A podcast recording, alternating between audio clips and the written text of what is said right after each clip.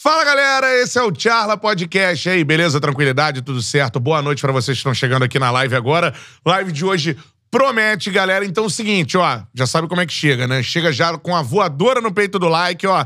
Quanto mais likes a gente tiver, pra mais gente aparece a nossa resenha. Então dê o seu like aqui na live. Mandou os comentários, obviamente, eu tento ler a maioria deles, mas eu te garanto que se você mandar o super chat, meu parceiro, aí é a boa, porque eu com certeza leio todos os superchats. E qualquer valor. Mandou o superchat pra gente.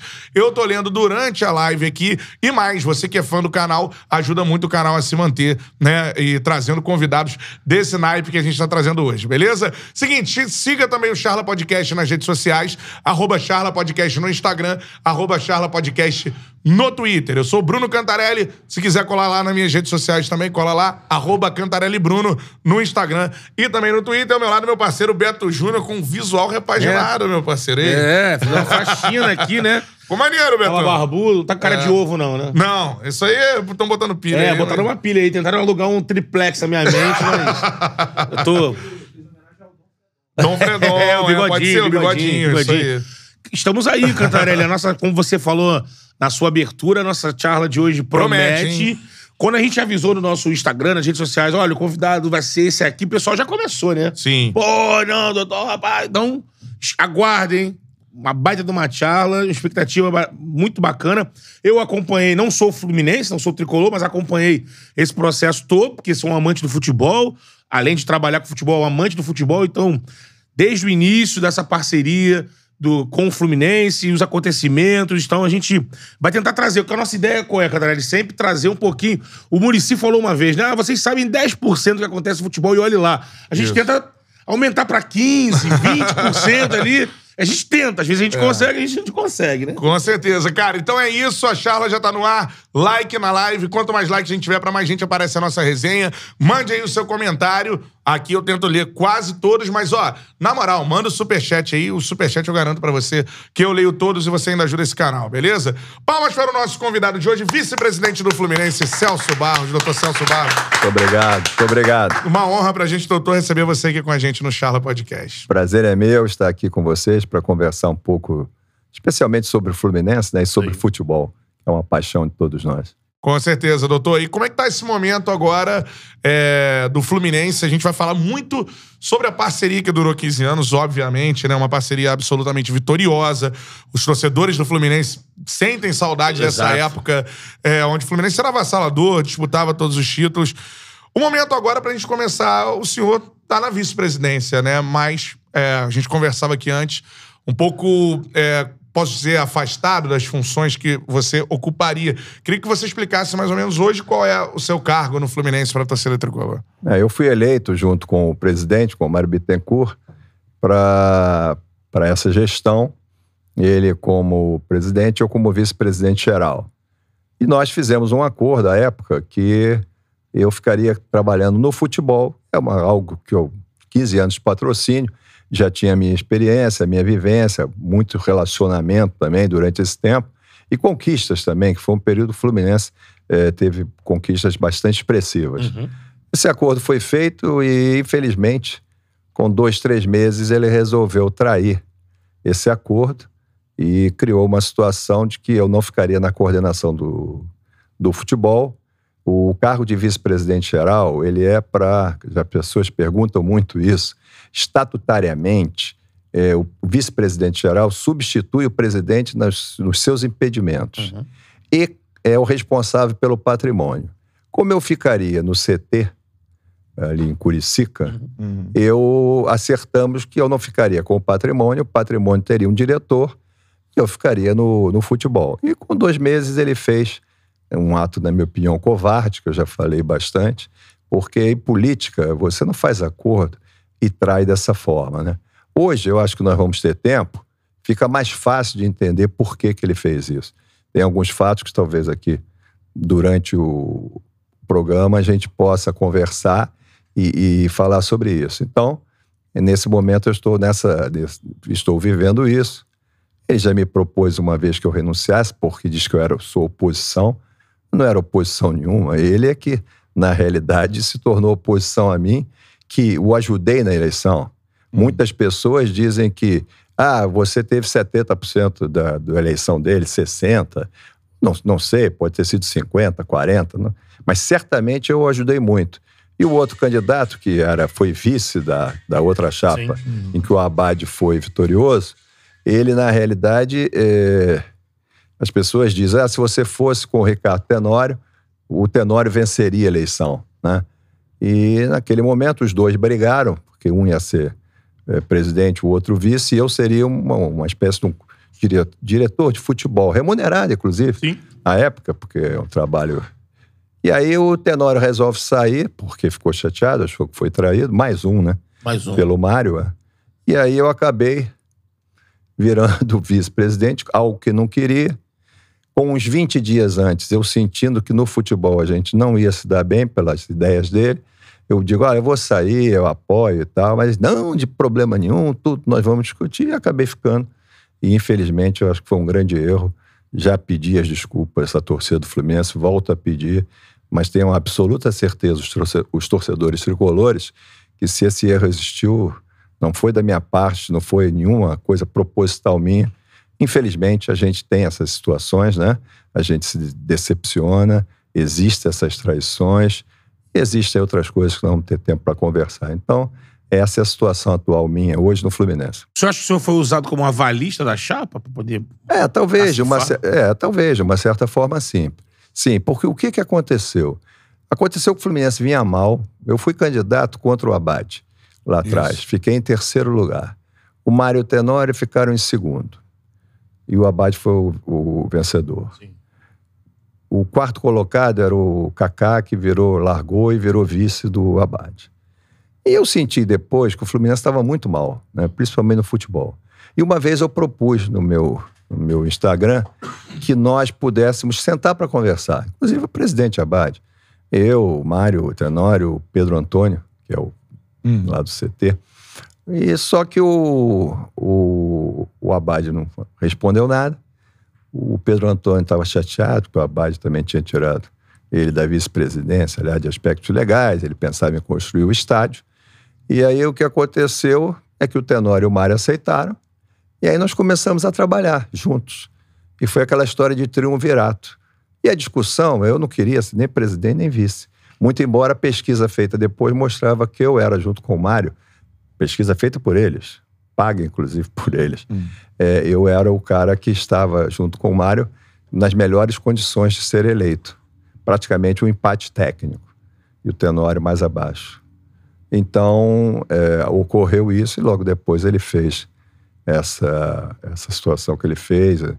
Um dia, num jogo lá do São Paulo, ele disse que não comprasse passagens para mim e eu poderia ir por minha conta, mas é, é uma atitude muito suja, né? deselegante é, e traindo uma pessoa que possivelmente o ajudou muito a ser eleito. Com certeza. É, como o Beto disse, né, uma questão é, de, de, de a chapa ser eleita com essa composição que você explicou Isso. pra gente. Exatamente. É, agora, como é que você vê o Fluminense hoje sob essa atual gestão do, do Mário Bittencourt, assim? Eu acho que o, o Mário, ele, ele, ele, ele virou um, um rei, né? É muito comum a história, se vocês olharem um pouco de redes, o Pavão. Ah, Pavão é uma figura, né? É. Ele, ele é conhecido como Pavão, imperador, reizinho. Aquela brincadeira do nenê de presidente Bitcoin. Ele vai ao vestiário, quando tá tudo bonito, ele manda a Flu TV ir lá, ele fica cantando as musiquinhas, agarra jogador, não sei o quê, beija. E quando ele perde, ele não aparece, ele some. Certamente está no vestiário, mas diz para a Flu TV não, não filmá-lo, possivelmente, né? E eu vejo o Fluminense hoje, não há como dirigir o futebol com esse tipo de poder absoluto. Não dá. Com quem ele lida? Com o Pedro Paulo Angione, um executivo antigo, uma pessoa que conhece futebol, já tem também a sua idade, mas o Paulo Angione é totalmente subserviente a ele.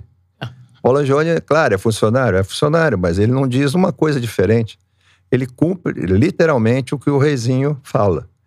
E esse tipo de poder leva a um número maior de equívocos. né? Na realidade, é, eu estava me lembrando hoje, o Fluminense trouxe cinco reforços para a Libertadores. E eu, à época, fiz um post. Eu não queria dizer que os reforços. É desagradável isso, né? Não estou como vice. Sim, dá cornetada no dia ficar, É, falando de jogar. é, É, fraco. falando, falando de jogador, né? Não queria dizer isso, mas eu disse o seguinte: isso todo mundo sabia. Os reforços viriam para ser banco, compor elenco. Isso. É importante compor elenco? Compor elenco, claro. O time do Fluminense não é um time assim fantástico. Hã? Se o sujeito vem para ser banco desse, desse grupo, e agora o que parece, os cinco vão embora no final do ano. É. Então, errar em um, tudo bem, dois, mas errar em cinco.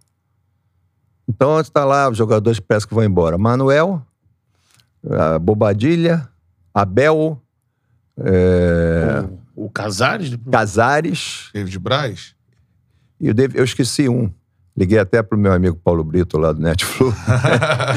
e Paulo Brito eram cinco, eu só tô lembrando de quatro. Aí ele Eu não, acho que demorou. chegou a cinco, não chegou? Então foram esses, era o David. foram esses com o David Braz. David Braz. David Braz que eu tinha esquecido. É. Não estou falando que eles são bons ou ruins, não, não é esse o mérito, mas não eram para ser titulares. Não foram. Ah, o Casares entrou, deu um passe maravilhoso um dia contra o River. E depois? É. Jogador tem que tem sequência. Não é? Por que, que o jogador que foi fundamental na campanha que nós ficamos em quinto lugar, na minha opinião? Dois jogadores. O grupo todo foi bem e tal, mas dois jogadores, Nenê e o Lucas Claro, que foram destaques naquela campanha. Você entendeu? Então, o que que ocorre? O Fluminense hoje saiu das competições, o time do Barcelona de Guayaquil é um time que jogou bem, a Libertadores, mas se você olhar a folha salarial, de repente é menor que a do Fluminense. Sim. Então o Fluminense podia ter chegado, porque os times sul-americanos, na verdade, estão muito mal. Sim, É. sim. Você vê que o River Plate, nesse campeonato da Libertadores, foi uma caricatura. Foi. Foi. Teve o problema da Covid, eles jogaram um dia lá sem goleiro, sem nada, ainda, Eles ainda ganharam o jogo. jogadores. Exatamente, quer dizer. Então, os times estão fracos. É. Você vê as eliminatórias, o Brasil lidera com folga. Sem jogar esse futebol. Exatamente. Então, o futebol sul-americano, como um todo, está fraco. É. E o próprio futebol brasileiro também, em si, na minha opinião, eu assisto tudo quanto é jogo. Eu gosto de ver e, e tem uns jogos aí, até de times considerados à frente, que são jogos bem chatinhos, bem ruins de se ver. Sim. Né? Então, essa- essas questões. Então, acho que o Fluminense saiu das competições. O campeonato estadual, nesse ano, só era discutido o Vasco e o Botafogo na Série B. Então, nós só tínhamos Fluminense e Flamengo. Isso. Então, tu era, você era campeão ou vice. No caso do Fluminense, Flamengo. O Flamengo foi campeão, o Fluminense foi vice. Nas outras competições saímos aí, eu acho, nas quartas de final. No brasileiro hoje, nós estamos em décimo lugar. Eu, eu fiz um post aí também, porque a única arma que eu tenho é, É. o meu Instagram. né? E eu, eu que não sou muito bom disso, assim, Aham. de, mas é, eu, eu falando isso, na verdade, porque o Fluminense tinha que torcer ardentemente para que tivesse nove vagas. Eu não sei se tem alguma coisa de classificação do Sul-Americana, quem tiver Uhum. fora dos seis, sei lá, se entra. Mas eu acho que a princípio vão ser nove, Nove vagas. vagas. isso. É, porque os, os times de cima estão nas finais, né? Então, se sair campeão da É, mas eu acho que se um sair dos seis, eu não sei, né? O Libertadores entra, Copa do Brasil entra, oito. Da. Sul-Americana é que eu tenho essa Tem dúvida. essa dúvida. é. Pode ser o Atlético Paranaense, que talvez não É, fique entre os dez é, aí eu não sei, tal, né, como é que é. Mas tudo bem. Nove. O Fluminense hoje está em décimo. É. E tem agora três jogos. Atlético Paranaense, que se vai poupado, Flamengo, não sei, Copa do Brasil semana É. que vem, mas que é um jogo difícil. O Flamengo, Sim. o Santos desesperado em Vila Belmiro, que sa- são Começou três. a vencer agora. Começou a jogar melhor. É. Então é muito. São jogos Jogos difíceis. duros, sim. E se o Fluminense bobear ali com 30 pontos, 31, 32, tem um monte de times ali. Sim. Então o Fluminense não terá, na minha opinião, muita facilidade. Tomara que fique entre os nove ou até à frente. E que possa voltar à Libertadores. Há um outro conceito que as pessoas falam. Você vai disputar ou vai participar da Libertadores, Hum. né? Porque hoje o número de vagas é enorme. Com, Isso. Com a superioridade do futebol Mas brasileiro, Metade do Campeonato Brasileiro vai. Eu me lembro no tempo do meu tempo lá, pô, eram quatro vagas. É. Era um sacrifício E desgraçado. olhe lá. É desgraçado pra você ir. É. Mas aí eu vejo essa situação com dificuldade, mas vamos torcer Sim. para que o Fluminense possa estar. Mas, é, doutor Celso, não sei se eu interpretei errado, mas o senhor chegou a citar que tem um motivo pelo qual o Mário é, tomou essa decisão de tirar você do, do comando do futebol, assim. É, existe É. esse motivo? Algum É, na fator realidade, na realidade eu acho que o? Mauro, o Mário, ele sempre foi uma. Todos nós temos o nosso nível de vaidade, Vaidade. né? É, mas eu acho que ele extrapolou um pouquinho nessa questão de vaidade, né? Eu me lembro muito do, de um ano. é, nós estávamos no patrocínio e o Mário foi vice de futebol, uma época, alguma coisa assim. Sim. E ele foi fotografado no lance com uma roupa de Superman, como se ele tivesse esses poderes para tudo isso. E ele, na verdade, é, ele, ele queria concentrar tudo na mão dele. Uma por só ele aparecer, né? É outra situação, aí isso me chama atenção, é, isso é desagradável até. Já comentei outras vezes, se você falar, porque eu não tenho prova de coisa nenhuma. Mas eu- alguns comportamentos me, me acharam estranho, eu achei estranho. Um foi no caso da venda do Pedro. Eu estava lá, participava das reuniões, empresários e tudo. Numa das reuniões, numa das últimas, o Pedro, na reunião, chorou que queria ir para o Flamengo, queria ir para o Flamengo. O Mário ficou assim, apoplético, vermelho. Eu digo, será que esse cara vai infartar? Ainda bem que eu sou médico, né? Ele infartar, não infartou, graças a Deus. E, e na realidade, na última reunião do Pedro, foi num restaurante na Barra, eu, fui no dia anterior, estavam os empresários do Pedro, ele disse que eu não precisava ir, que ele ia lá quebrar o pau e tal. Iam discutir comissões, comissões, acredito, do contrato, nada de. Ele estava. Ele, eu não fui, porque ele disse que não precisava, estava ele, estava o Marcelo Penha, que é uma pessoa que eu gosto, funcionário antigo do clube, e o CEO do Fluminense, que é uma pessoa que eu não gosto, tenho as minhas restrições, Fernando Simone. Uhum. Eles estavam lá junto com os empresários e foi quando foi fechado tudo. Três meses depois, o Pedro aparece no Flamengo. Então, é no mínimo estranho o jogador sonhando em ir para o Flamengo. O Fluminense nega essa ida, vende para o Fiorentina, que fez a ponte. Isso. Ele jogou um jogo no Fiorentina e rápido veio para o Flamengo. A transação, assim, rapidíssima. É. Na minha opinião, aquilo foi profundamente estranho. E eu não pude, não fui. Fui impedido por ele e eu não sou dessas pessoas. Ah, eu vou, porque.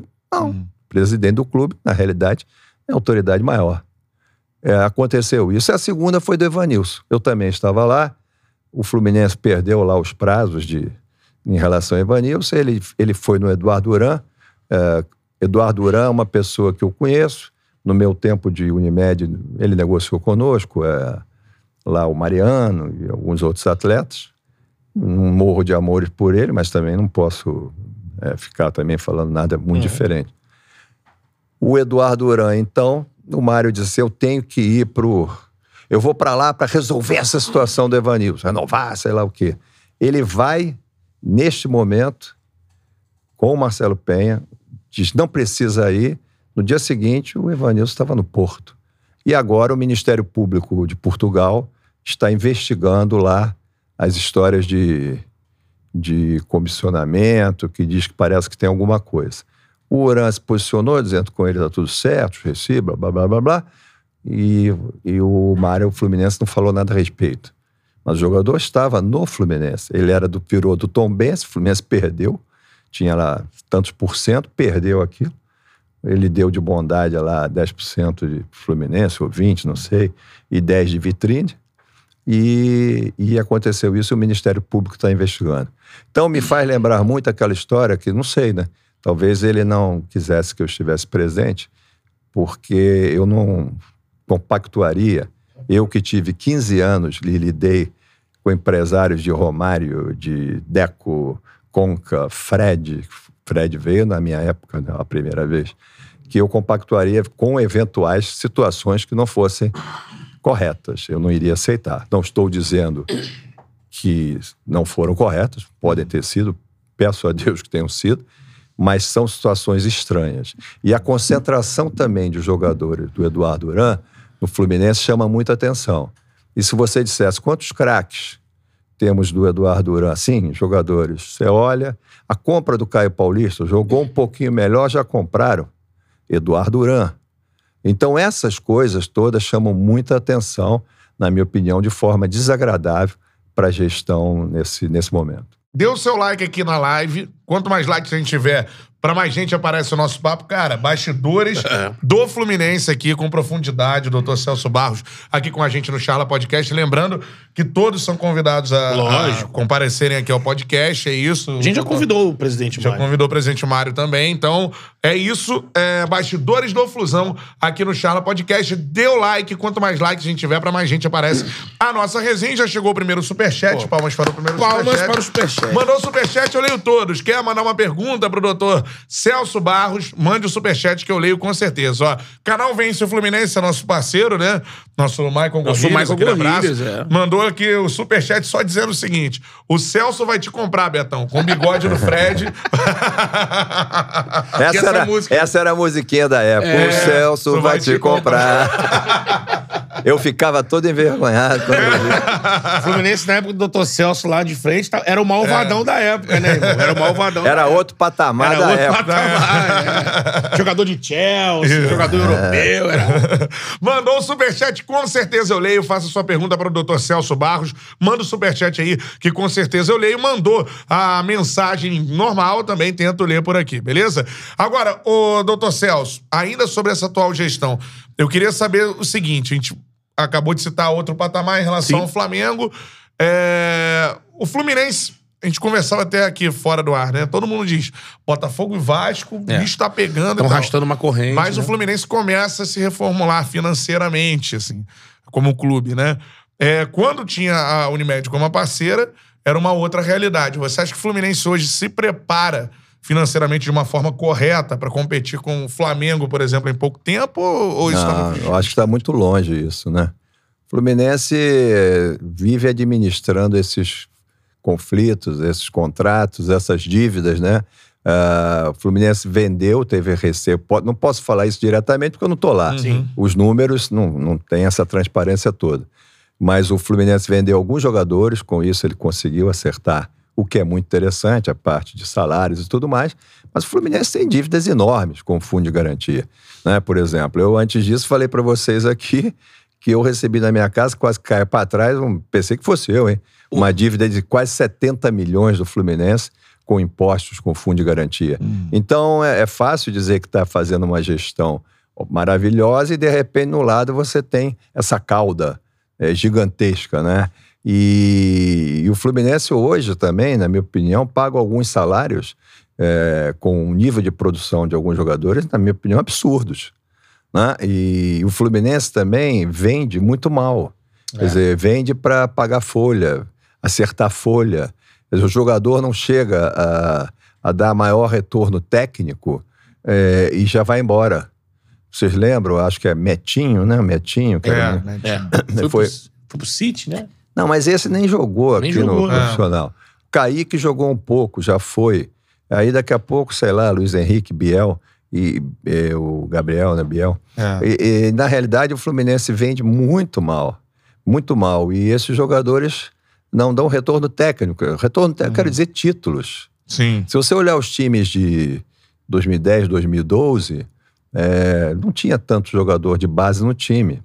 É, o jogador de base é importante? Importantíssimo. Mas ele tem que entrar junto com o É. elenco. Você não vai ser Né? campeão. É, não, não vai ser campeão com os moleques de Xerém que ganham o sub-20, não ganham brasileiro Exato. sozinhos. Uhum. Eles Tem têm que que compor, né? estar numa composição.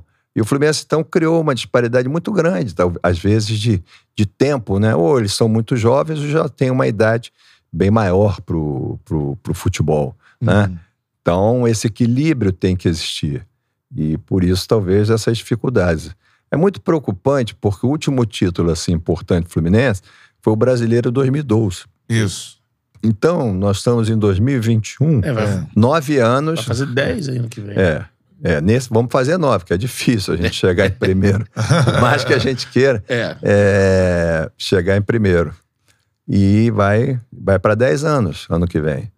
E eu tenho absoluta certeza que o Mário.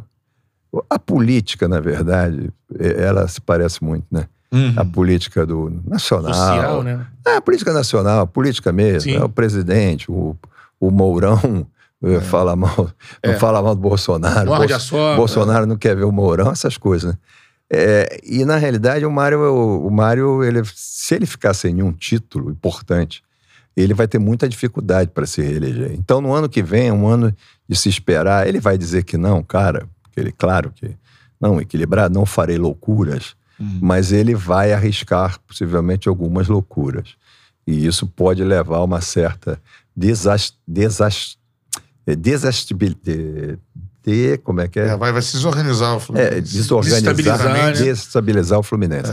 Porque, na realidade, ele vai ficar louco. Eu tenho certeza, eu conheço bem ele. Então, o doutor Celso falou de possíveis loucuras no sentido de jogadores de É, renome. abriu o cofre sem ter. Já pipocou na internet aí Marcelo, saiu na Espanha. Sim. Na Espanha, Desestabilizar. desestabilizar. Pô, Meio trava-língua, né? Na Espanha, não sei se foi o AIS, um desses Sim. jornais espanhóis, hoje noticiou que o Marcelo, que já tá longa data no Real Madrid, já estaria acertado. um- Isso ninguém, É. ninguém do Fluminense confirmou, nem daqui do Brasil. É, Vem de lá, mas, né? é. Vai jogar no Fluminense ano que vem. faz parte do marketing, por exemplo. Quando a gente, quando eu, ah, o Fred veio a primeira vez, o Fred tinha 26 para 27 anos. É totalmente diferente agora que tem Sim. 38. É. É, É, o- contratação pra ser campeão, né? É, de 26 exatamente. Foi o maior, é o segundo maior artilheiro do Brasileirão, Sim. perfeito, um grande, um grande artilheiro e foi muito importante para o Fluminense, virou ídolo. Mas a situação é totalmente diferente. Não adianta só você vir de bicicleta para fazer marketing e já com a condição de que a perna já não ajuda muito. Lógico. né? É, enfim, você vê o, o Fred no Campeonato Brasileiro, acho que tem três gols. É. Brasileirão. Pode até olhar É. aqui, mas. Se você olhar, primeiro é Yuri, é, o outro lá do Atlético Mineiro, o, É, tem o Hulk. Hulk. É, Tem, acho que o Bruno Henrique chegou e encostou O Flamengo ali, tem uns dois, É, o Bruno Bruno Henrique. Gabigol. É, mas o Gabigol não tem muito gol nesse Não, não brasileiro, tem, não. não. É. É, o Bruno Henrique tem. O Bruno Henrique Sim. disparou de fazer hat-trick aí no O jogo. Flamengo isso aí. tem dois, o Bruno Henrique. É, tal. mais um, Aliás, né? tem dois, não. O próprio Flamengo. Pedro, né? O Pedro, Pedro, que mesmo no banco. Pedro. É. É, aliás, sobre é, essa questão do Pedro, me chamou a atenção. É, você contando que o Pedro é, chegou a chorar pedindo pra ir pro Flamengo. Isso Exatamente. aconteceu. Antes de ir pra Fiorentina, naquele É. momento. Isso É, ele, aconteceu. queria, ele queria ir pro Flamengo, mas chorou. Eu não posso, vocês não podem atrapalhar a minha vida. O que eu quero, chorou. Tudo bem, as pessoas têm o seu direito. Eu não sou dessas pessoas que, que trabalham em negociação, de você querer manter atletas que não queiram jogar no clube, né? Mas é, tem algumas coisas que têm que ser respeitadas, né? Os contratos É. foram feitos para serem respeitados, né? No momento oportuno, enfim. E o Pedro teve uma lesão grave, você vê o Fluminense fez tratamento, ele agora até parece que abriu um processo contra o atendimento médico lá, uma e- Tinha acabado de ser convocado quando teve a lesão. né? Exatamente. Seleção brasileira. E parece que naquela época já estaria quase que revendido para o Real, Real, né? Madrid. É, Real Madrid, Real. Madrid. Pro Real Madrid ele teve isso, e o Fluminense suportou lá. E mas, e aí ele agora parece que está movendo uma ação, sei lá, trabalhista, por acidente de trabalho. Bom, jogador acidente de trabalho existe, é lógico. Sim. É, é um é um jogo de contato, né? Físico. Então, mas é isso. É, com certeza. O Agora, primeiro, doutor na Celso. lista de artilheiro, rapidamente, Sim. é do Fluminense, o primeiro que aparece com quatro gols na lista é o Luiz Henrique. É, o, o, o Fred tem três gols. No Brasileirão, né? É, e lá na frente, como é o Yuri Alberto do Inter, que encostou também. O Hulk tem 10, é o artilheiro. É, o Gibagol, o Gilberto também com 10. O Yuri Alberto com 10. Aí vem o Ítalo, o Pedro, Edenilson, gols Flamengo. Pedro e Bruno Henrique. É, Bruno É. Henrique com 9 e o Pedro com 7. Sete, isso aí. É. Exatamente. Agora, doutor Celso, é, o senhor seria o homem forte do futebol do Fluminense caso o Mário não tomasse a decisão que o senhor falou que ele tomou aqui. É, se o futebol estivesse com o doutor Celso Barros hoje, o Fluminense seria mais forte? Como seria o tipo de gestão que o senhor tinha em mente para colocar em Ah, prática? eu acredito que sim. É, primeiro, eu acho o seguinte: é, nós teríamos um técnico que eu. Quer dizer, tentaria ter um técnico que eu achasse um dos melhores no futebol brasileiro. Uhum. E um dos melhores executivos também. Eu acho que isso seria fundamental. Você ter, ter, ter dois profissionais de ponta nessa situação. É, com todo carinho ao Marcão, é, que fez os seus cursos aí de. Teve bons aproveitamentos lá na época do que saiu o, o Evaldo, saiu agora, vinha tendo, agora já, Odair, já complicou um pouco, o Odair. Mas o Marcão, você não pode ter um- pagar para um jogador, para o Ganso, 400 mil reais e ter um técnico de 50 mil. Não é desvalorizando o valor. É que o Marcão, eu pedi, perguntaria aqui, qual o time da Série A hoje que contrataria o Marcão para técnico. É, Entendeu? Então o é Marcão, eu acho que nenhum. É. Então o que que acontece? O Marcão quer ser técnico, ele deveria caminhar para para treinar, para pegar um outro time como técnico, pode ser na Série B, qualquer coisa nesse sentido, para ir Maturar, né? é maturar e crescer. Agora, se ele não quer ser técnico, quer ser auxiliar permanente do Fluminense, eu acho complicado. E na realidade, as pessoas falam, não gosto do Marcão, não tem nada contra o Marcão, foi um jogador é, importante no Fluminense, Ídolo, né? é ídolo, mas ele como técnico, ele ainda está muito distante de dirigir um time como o Fluminense, Uhum. só isso. É só isso que eu acho. né? Por exemplo, quem, eu, eu brinco assim, quem não confia no Mário é o, Mar, é o Mário, né? não confia no Marcão, é o Mário. Porque o Marcão saiu, fez aquela campanha melhor, quando nós estávamos lá quase caindo naquele ano, ficamos lá, eu acho, em, sei lá, em 16, 14. E aí ele mandou embora. Contratou o Odair. Né? Foi o Odair. Foi daí. Aí o Odair Ele fica, segurou daí. termina lá, vai quer ir pros Emirados, vai embora. Aí ele bota o Marcão. O Odair saiu, acho que o Fluminense estava em quinto. Marcão entrou, manteve o quinto. Ah, bom trabalho. Aí o que, que ele faz? Manda Aí embora pegou- o Odair. pegou um- Aí, traz, aí traz o Roger. É. Agora o Marcão pega o jornalista Caio Blois, eu brinco muito porque ele parece da imprensa oficial do Fluminense, do All Sport. Ele, ele- ele parece que tudo que o, o senhor Ronaldo França, chefe da comunicação e dono lá daquela história de comunicação e marketing faz, ele repete direitinho, ele se curva a isso. Eu acho que a mídia ela tem que ser apoiar o que acha que está certo, tem que ser crítica no que acha que está errado Sim. você ser sub. Eu não queria, para mim, como presidente, que alguém, um jornalista, fosse subserviente a mim. De nenhum. Quando achar que tem que elogiar, elogia. Quando achar que tem que criticar, critica. E o nosso querido Ca- Caio Bloch falou assim: Fluminense perdeu um jogo, ele disse assim: Marcão juntando o final de 2021. Quando é a série invicta mais brilhante, não sei o quê. Aí você vai ver agora, em três jogos, nove pontos, o Fluminense fez um ponto. Está entendendo? Então, eu acho que, que essa situação. E agora eu quero ver, por exemplo, o Fluminense vai terminar aí, gente, tomara a Deus que possa voltar a Libertadores. Já estão dizendo que não vai ficar o Marcão. É. É. Quer dizer, que planejamento é esse? Que planejamento é esse? Claro que troca treinadores, eu estava até pensando, conversando com o nosso querido amigo ali que me trouxe, Rafa. o Rafael, vinha batendo papo com ele, vascaíno ele. Aí, coitado, esse só tá sofrendo um pouco, um pouco mais. Aí ele vinha conversando com o Rafael e eu vinha falando, esse negócio da CBF, dizer que pode trocar técnica, logo a CBF, com seus problemas tão grandes, É. se meter nessa gestão do clube, isso é é uma Uhum. bobagem, na minha opinião. né? E, o- e o pessoal fica assim, parte da mídia diz, ah, isso é fundamental. Fundamental para quê? O trabalho não está indo bem, o time precisa de resultado. Aí quer dizer que aquele cidadão, então, todos pegariam o diploma, que são os melhores técnicos do mundo, e fica lá um ano, dois anos, É. e não podem ser substituídos, com resultado ou sem resultado. Porque todos estão fazendo um trabalho maravilhoso. Isso não não existe profissão nenhuma. Exatamente. Você vê o, o Renato Gaúcho ficou quatro anos no Grêmio. É. Mas por quê? Ganhou, né? Tinha resultado, ganhou quatro anos. É. Agora, aqui o sujeito vai mal, o time vai mal, e você tem que aguentar aquilo. Porque não é nem a questão só do técnico, é uma questão, às vezes, de motivação, né? Fica, Sim. vem uma outra pessoa, cria um outro clima, né? Já que você não pode trocar o elenco todo. Exatamente. Entendeu? Não, Quando- é só interromper, Betão, porque Vai, vai, chegou mais superchats aqui. Superchat na tela. Mandou mas- superchat, com certeza eu leio, você ganha palminhas e ajuda o É. canal, cara. Quando Seguinte, pinga o superchat, a gente bate palminha. É, o Miguel Barcelos mandou um superchat. Grande Salve Miguel. pro Miguel. E também não, não mandou nenhuma mensagem, só o superchat. E o João Vitor mandou aqui, ó.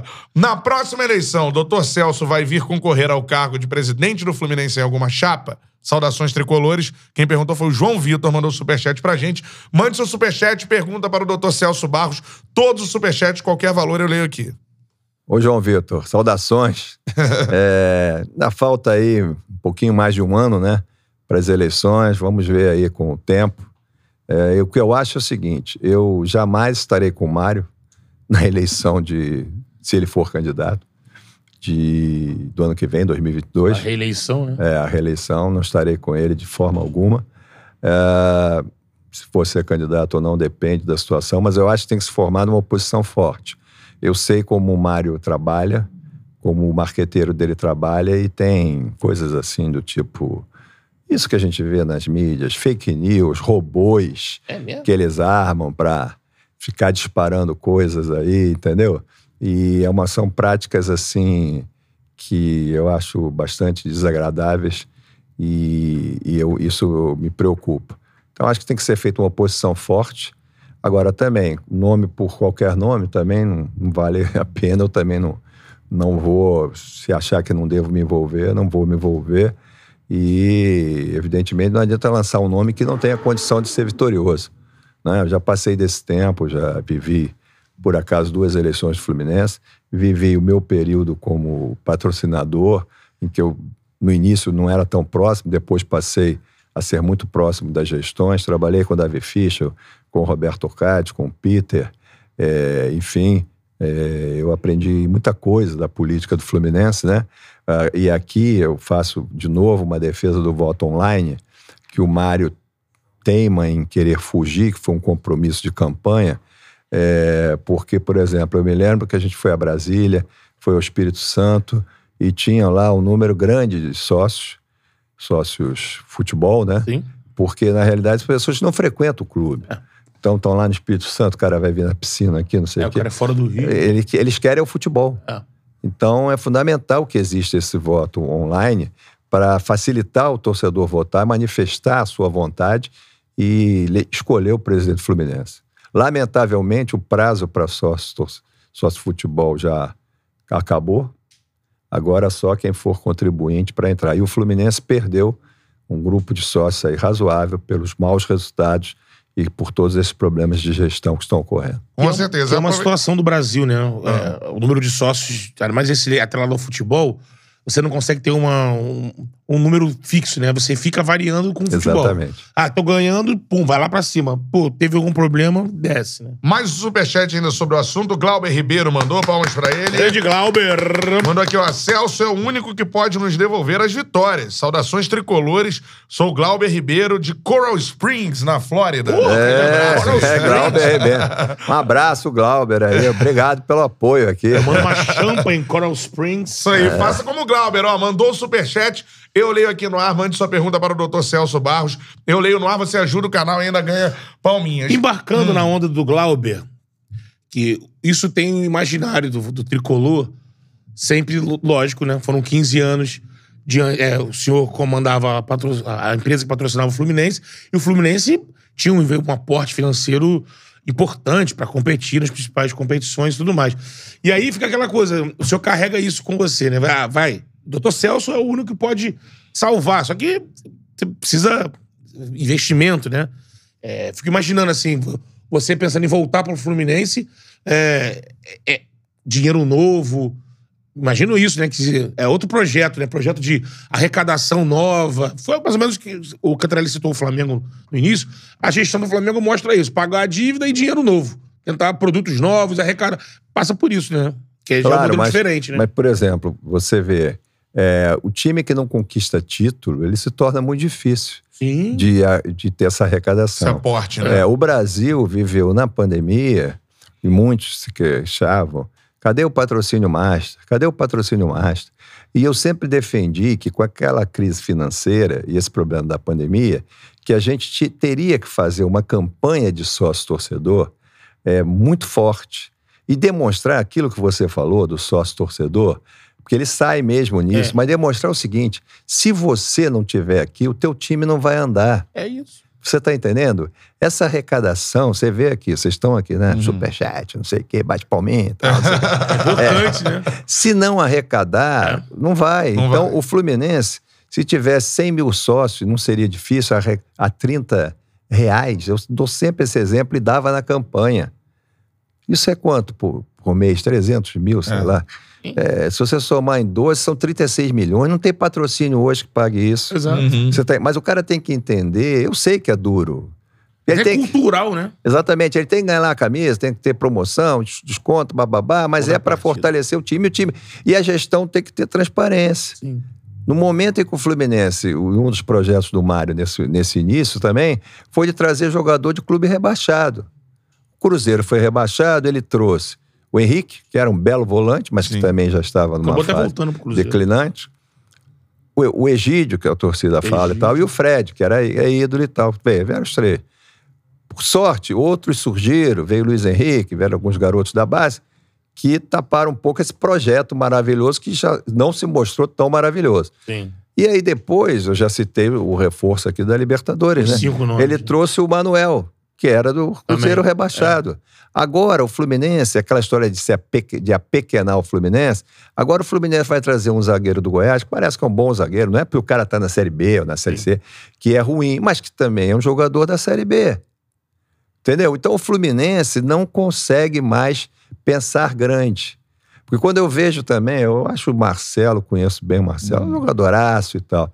Mas essa história de que o Fluminense vai virar clube para os jogadores se aposentarem, quando ele já Marcelo tiver, Thiago Silva, né? Ué, já tiverem próximos É. de se aposentar, são craques e tudo, mas o futebol de hoje é muito complicado. É. Você tem dificuldades. Eu vejo, como eu vejo muitos jogos, você vê o Tyson, que eu acho até que é mais novo, Sim. no Inter, É. fazendo um esforço danado para para jogar ali. Ele demorou a entrar no ritmo. É, mas não, tá. Sim, sim. Douglas Costa no Grêmio, né? É, Douglas demais. você É. pega o. É. Você pega o Renato Augusto também, é, o próprio Roger Guedes. que caras são assim, mais né? novos. É, mas um pouco mais jovens. Sim, né? sim. Não são, É. não tem uma idade. É, então, na realidade, poxa, o Fluminense então vai virar o lugar dos jogadores se aposentarem, é o INSS no futebol. Uhum. Pô, eu acho que não é por aí. Né? Quando a gente trouxe o Deco, é, o Deco era um baita do nome. E ele Sim. não era tão. O Deco tinha o quê? 30 e poucos anos? Alguma É. coisa assim. É, e, O Fred era novo, o Fred agora já e foi era titular diferente. do Chelsea. Pois é, que acabou o contrato e... exatamente.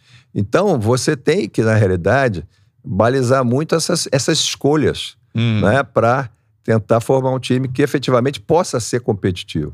É, isso é um, Com certeza. isso é um fato. E tem ainda superchats em relação a esses assuntos. Antes de eu ler o superchat, queria que você comentasse também a contratação do Ganso, né? Que é uma. A gestão do Abad, né? É, a gestão do Abad ainda. E, e como se o Fluminense tenta resolver esse problema hoje, como é que tá a situação? Porque, assim, é um contrato muito longo o Cinco, contrato né? do Ganso. Cinco anos. Cinco anos. Quando chegou, inclusive com festa do torcedor, mas assim, o Ganso já não jogava bem ah, né, desde o início da carreira dele lá no, no É, Santos. eu tive uma. Eu tive uma.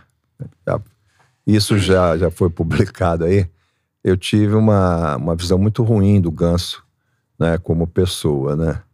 Porque o Ganso foi um dos que trabalhou para cair o Oswaldo, né? Tudo bem que o Oswaldo fez aquela besteira do dedo, É. tinha que cair, mas ele derrubou o Oswaldo, chamando de palhaço, não sei o Chamou quê.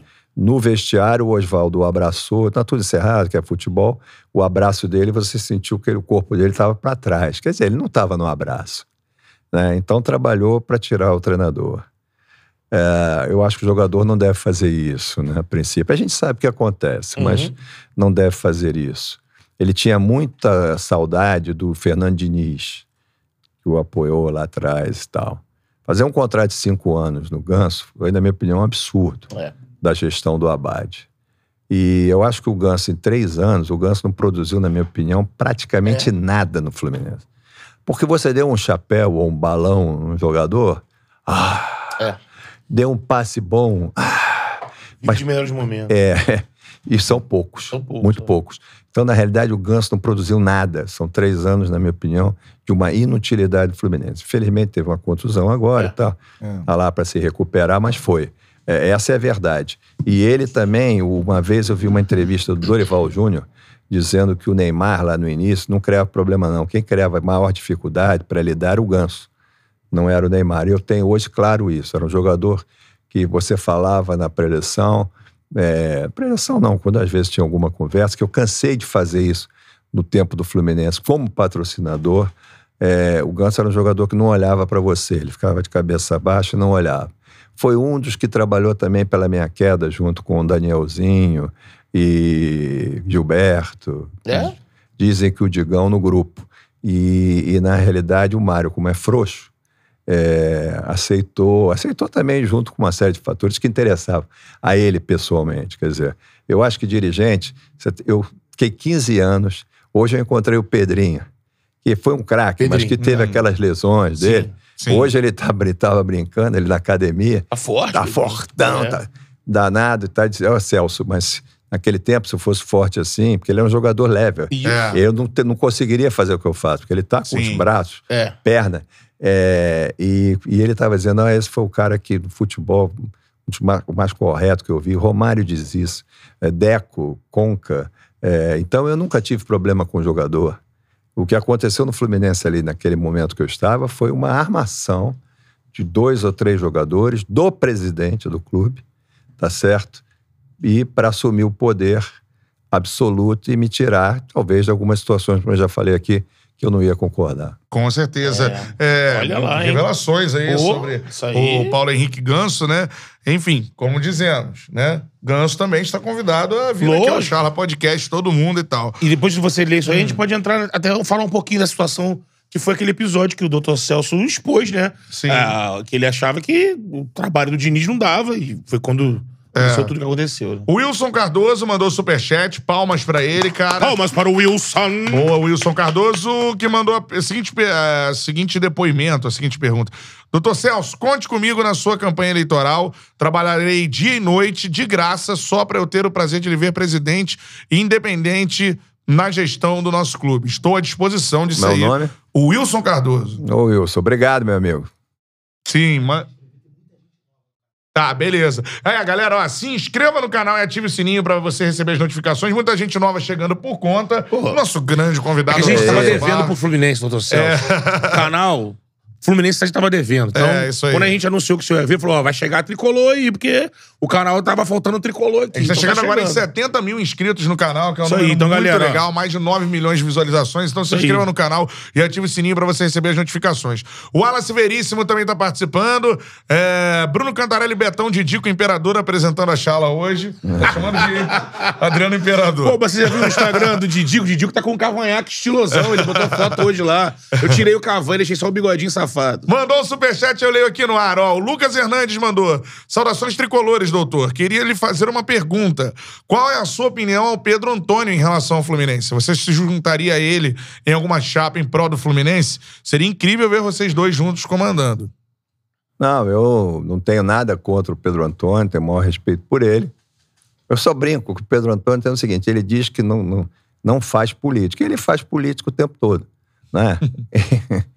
um dia que eu estava chorando pela desclassificação do Fluminense, ele foi, tinha- claro, era programado possivelmente, num almoço com uns militares lá na Marinha e tal, tinha uma bandeirinha do Fluminense, ele rindo lá, e eu desesperado com coisa. Não tem problema nenhum. Disse. Pô, Aliás, o Pedro Antônio, isso é outra revelação aqui, vocês, Hum. o programa aqui, vocês estão bem. É. Trouxeram o homem certo.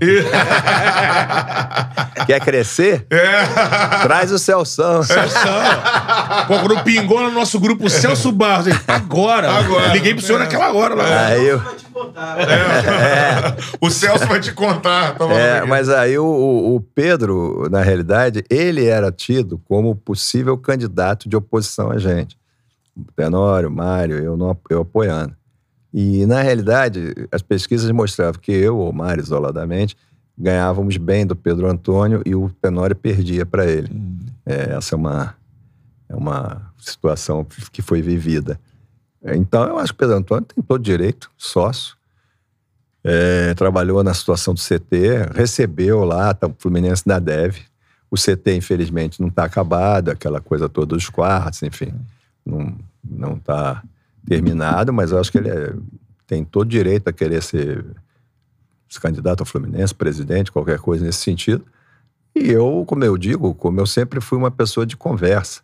Eu lá atrás eu fiz isso com o próprio Mário Tenório, chamei o Pedro, ele não quis vir à época, como eu já disse, nem o Abade naquele momento, mas aí a Abade acabou antecipando o mandato, e eu conversarei com todas as forças do Fluminense para vencer o Mário, não tenho a menor dúvida. Agora, se eu vou ser candidato ou não, ou dependendo de quem for o candidato, se eu vou me envolver, apoiar ou não, também depende dessas situações. O Fluminense, o Mário, ele está, na minha opinião, e a gente nunca deve negar, tem algumas pessoas que estão ressurgindo aí no Fluminense, que na realidade eram pessoas um pouco complicadas, na minha opinião. Então, esse é mais um desserviço que o Mário fez, está fazendo ao Fluminense, né?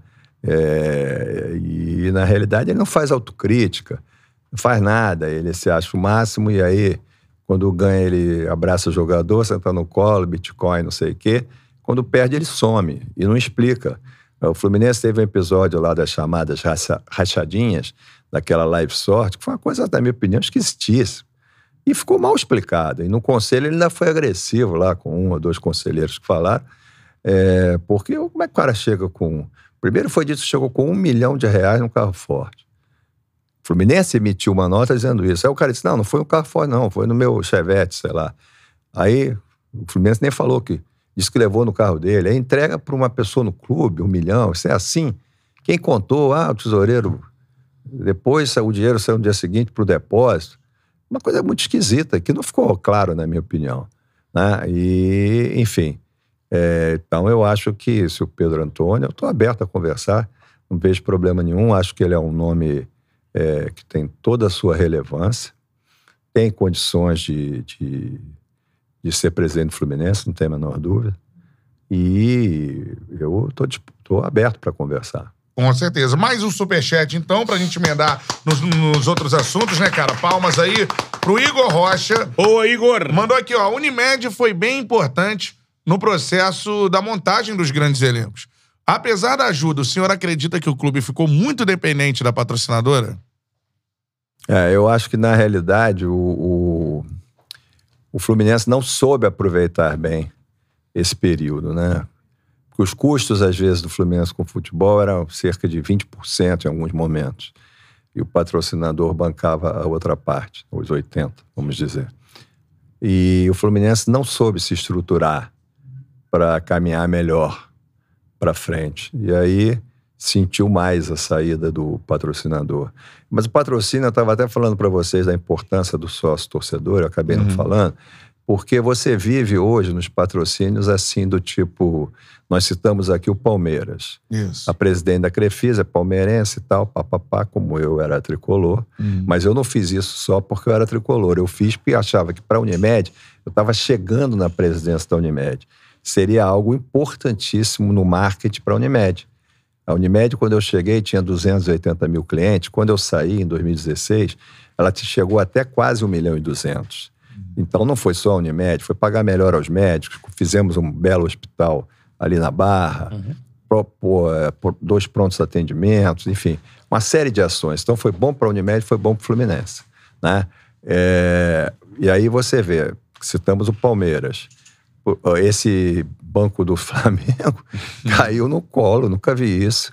Esse BRB, o, o Bolsonaro, que quer fazer graça com o Flamengo, Palmeiras, esse Corinthians, sei lá o quê. O dinheiro caiu ali, um banco regional de Brasília, né? Banco que não é uma área assim, não é, né? Deu uma visibilidade imensa. É, é, e, ganhou, e ganhou o Flamengo. Nem deve estar tra- traduzindo 50 lá em Brasília só. Eu, claro que deve ter gente de outros lugares, mas não, não me parece que tem esse retorno. Então, o patrocínio hoje é difícil, com a crise é difícil. Sim. Fluminense, por exemplo, como eu falo de transparência, falaram valores aí. O Fluminense está recebendo quanto desse, desse patrocínio? De É, aposta, né? Era é, Betano, né? B, Betano. Que pegou o Galo, pegou o É, Fúria. é. É. Você acha que um clube tipo aquele Azeite, que também Sim. patrocinou o Fluminense, o clube do Rio já, já Sim. botou 10 mil reais e foi embora? Esqueci o nome agora. É. cara. Era um azeite. É. Azeite Royal, né? Ah, é Royal, Royal. isso. Mas é o azeite Royal. Cadê aquele patrocínio feito? Um foi, inclusive, na época do Mário, de vice-presidente, quando o Fluminense saiu da- do Mate Viton.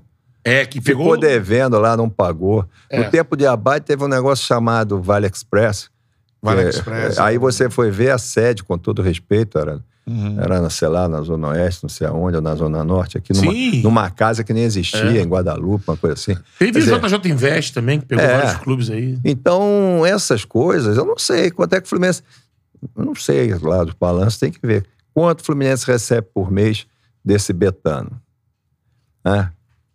Então, eu acho que o grande patrocínio mesmo seria do sócio futebol, o maior. Sim. Claro que vai ter outros. Uhum. Quer comprar manga, compra.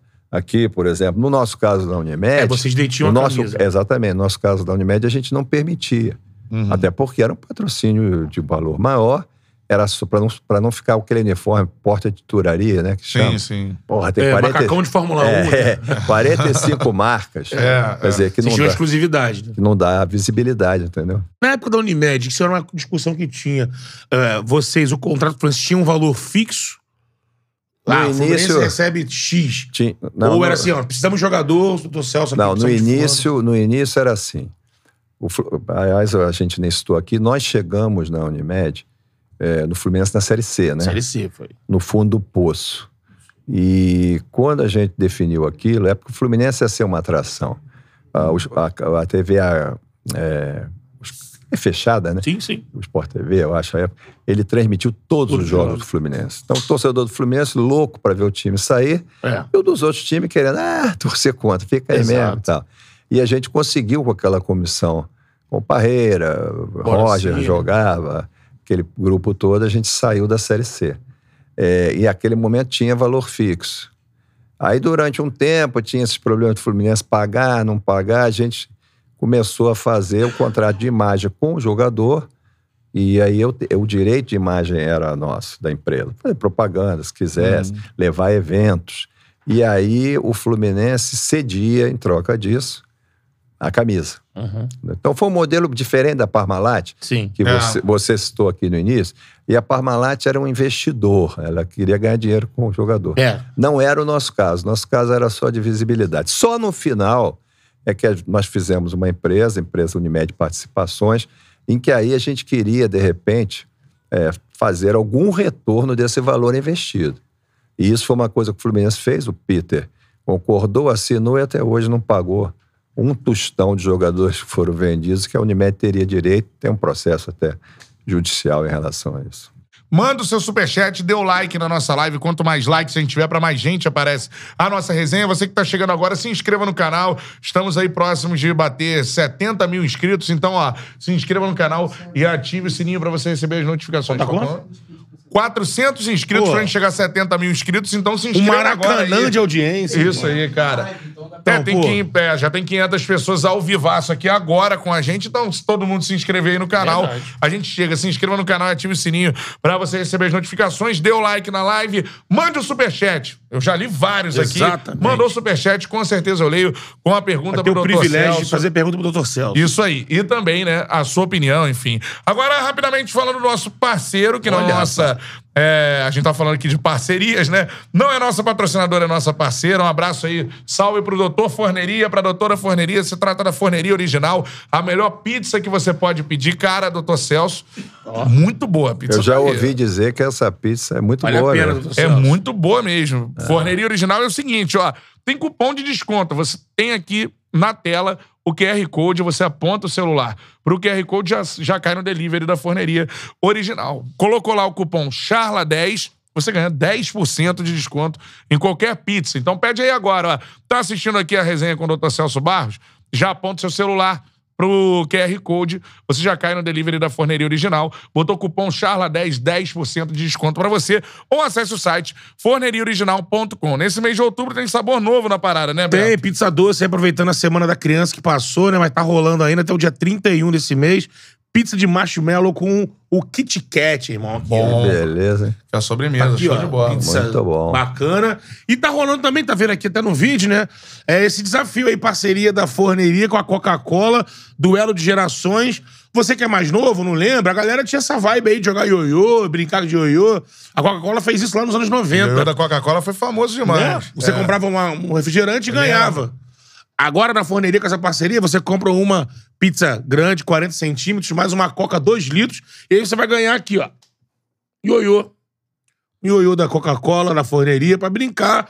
Tá vendo aqui no vídeo, ó lá? Pode até abrir sua Coca-Cola com ioiô, pô. Pô, aí é Lembra que o. Chaves tirava o cigarro do seu madruga? Aí não dá, não dá. Complicado, né? Mas tá aí, você pode brincar. Isso aqui vai pro doutor Celso, ó. Aqui, ó. Bom, muito doutor obrigado. Celso, ó, doutor Celso. Vou levar para minhas netas. Aí, tá vendo? Ioiô. Tem aqui, ó. Dá pra pegar aí, ó. A criança, ó. Aqui, Não é- não é aqui, vai brincar não. com ela É depois aqui, irmão. Isso aí não é cenário, não. Não, né? não, Isso aí. não. Seguinte, então, Forneria Original, peça sua pizza agora, aponta aí o celular pro QR Code, coloque cupom CHARLA10, 10% de desconto em qualquer pedido, beleza?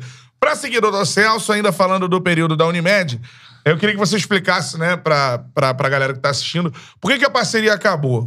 Por que, que chegou ao fim esses 15 anos, que foram é, vitoriosos pro Fluminense, né? O Fluminense conquistou dois campeonatos brasileiros, chegou em final de Libertadores, final de Copa Sul-Americana. Uma né, Copa enfim. do Brasil, Uma a Copa única do que nós Brasil, temos. A 2007. única da história do Fluminense, exatamente. Vários craques vestindo a camisa do Fluminense. Isso. Por que, que chegou ao fim a parceria? É, é aquela história, né? Eu sou casado há 40 e tantos anos. Não, não acabou o casamento. É, mas as parcerias, de repente, tem um tempo, né? Sim. Tem um tempo de que produziu os resultados que elas produziram. E às vezes as pessoas pensam que o- um parceiro tem que ser dependente é, o tempo todo do- na questão do clube. Ah, você vê, eu me lembro do próprio Flamengo com a BR Distribuidora, anos, que né? foi uma patrocinadora longa do Flamengo, né? E o presidente à época era até um tricolor, era o Júlio Bueno, hoje já falecido. É, quer dizer, ele fez a opção que achava melhor para a empresa, para a BR Distribuidora. O Flamengo é um time de massa, né? Uhum. É, no nosso caso, a- o objetivo da parceria inicial não era também ter uma imagem de agredir outras torcidas, porque nós temos clientes É. do Flamengo, Botafogo, Vasco, América, de todo mundo. Então, chega um, f- a um tempo que ela cumpriu o seu papel, né? É, vinha um momento mais difícil econômico-financeiro naquele período, 2013, 2014, aquela crise, aí próximo, acho, do governo Dilma também. Sim. O Brasil viveu uma crise importante, os custos hospitalares também estavam subindo muito. E, é uma coisa, é, deixar claro também, que a gente usava no patrocínio uma, uma verba do marketing né, de qualquer empresa. Então, eu- se eu anunciar no Jornal Nacional, está dentro disso. Se eu, tenho, se eu tenho o Fluminense, é isso. Eu faço um filme publicitário, então não, nunca excedemos esse, esse percentual de marketing. Eu acho que a época era 3%, o investimento era menor do que isso. E nos deu muita visibilidade, como eu falei, com o Romário, então foi brincadeira. Terminando o Jornal Nacional com o Fluminense Unimed, ele abrindo o braço, quando fez uma goleada, acho que foi contra o Botafogo, depois quando ele foi para os Emirados, eu acho. É, enfim, e chega esse momento. E eu avisei, tem muita lenda aí, dizendo, ó, comecei a falar pro Peter, ó, vai acontecer isso, temos que ver aí que alguns jogadores ainda tinham contrato demais. E, e aí chegou ao fim. E, e aí o Fluminense, infelizmente, conta teve alguns patrocinadores que não foram bons, né? Que não, não renderam nada pro Fluminense. E começou a encontrar, é, ter mais dificuldades, né? E, enfim, e- mas isso é uma questão também da gestão do clube, né? Você na tua casa, você tem que administrar, não tem? Sim. Tua mulher, seus filhos, tua sogra, não sei o quê. Eu, É sempre uma grande administração. é, você tem que administrar isso e tem que.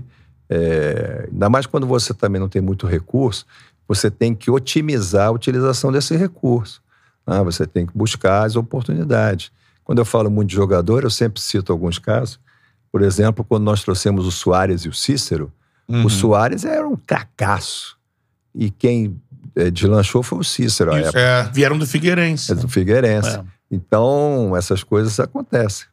E, enfim, Nesse, nesse período da Unimed, é, queria saber como é que era pra você administrar uma situação que acontecia muito e, lógico, imagino que você, como patrocinador, devia tentar...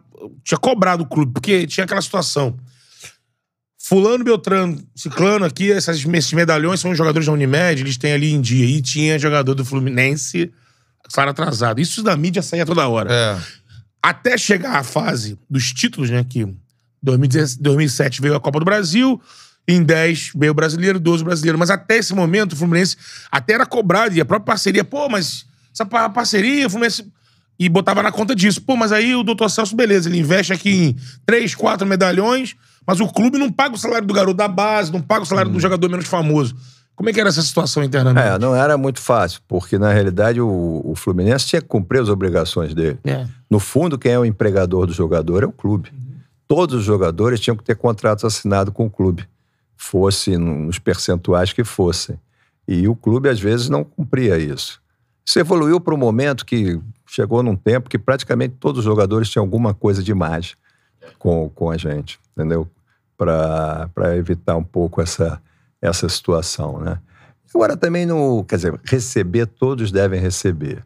Agora, o salário do Messi é uma coisa porque é o Messi. É. O salário do Joaquinzinho, não sei da onde, é o salário do Joaquinzinho. Então as pessoas também acham que é, essa coisa tem. O presidente ganha X, quem, o outro lá ganha X menos, enfim. Tem uma hierarquia de Lógico. valores, né? Você não pode também achar que, né, que vai ser tudo do mesmo jeito. Mas isso era uma situação que realmente era meio difícil, já que o Fluminense não, de repente não honrava bem a parte dele. Né? Mas a gente que depois trabalhou bem.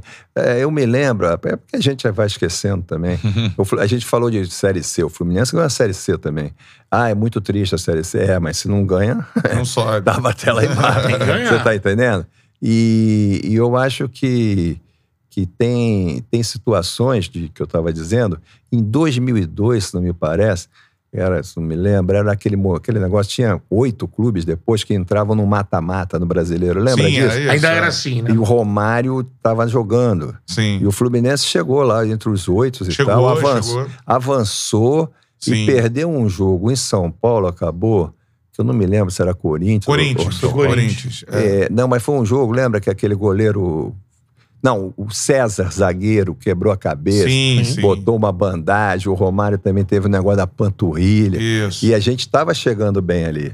É. E infelizmente não chegou. Isso tudo é uma. O Corinthians uma- fez a final com o Santos e É. o Santos já pedaladas do, do Robinho depois. É, né? em 2000 mesmo, Esse na João. Avelange, o Flu foi bem surpreendente. Também. Tinha voltado pra Exatamente. Série A e acabou perdendo pro São São Caetano. Caetano, que foi a final. É, um jogo. Quer dizer, Aquela às, bomba do Ademar lá. às vezes você vai.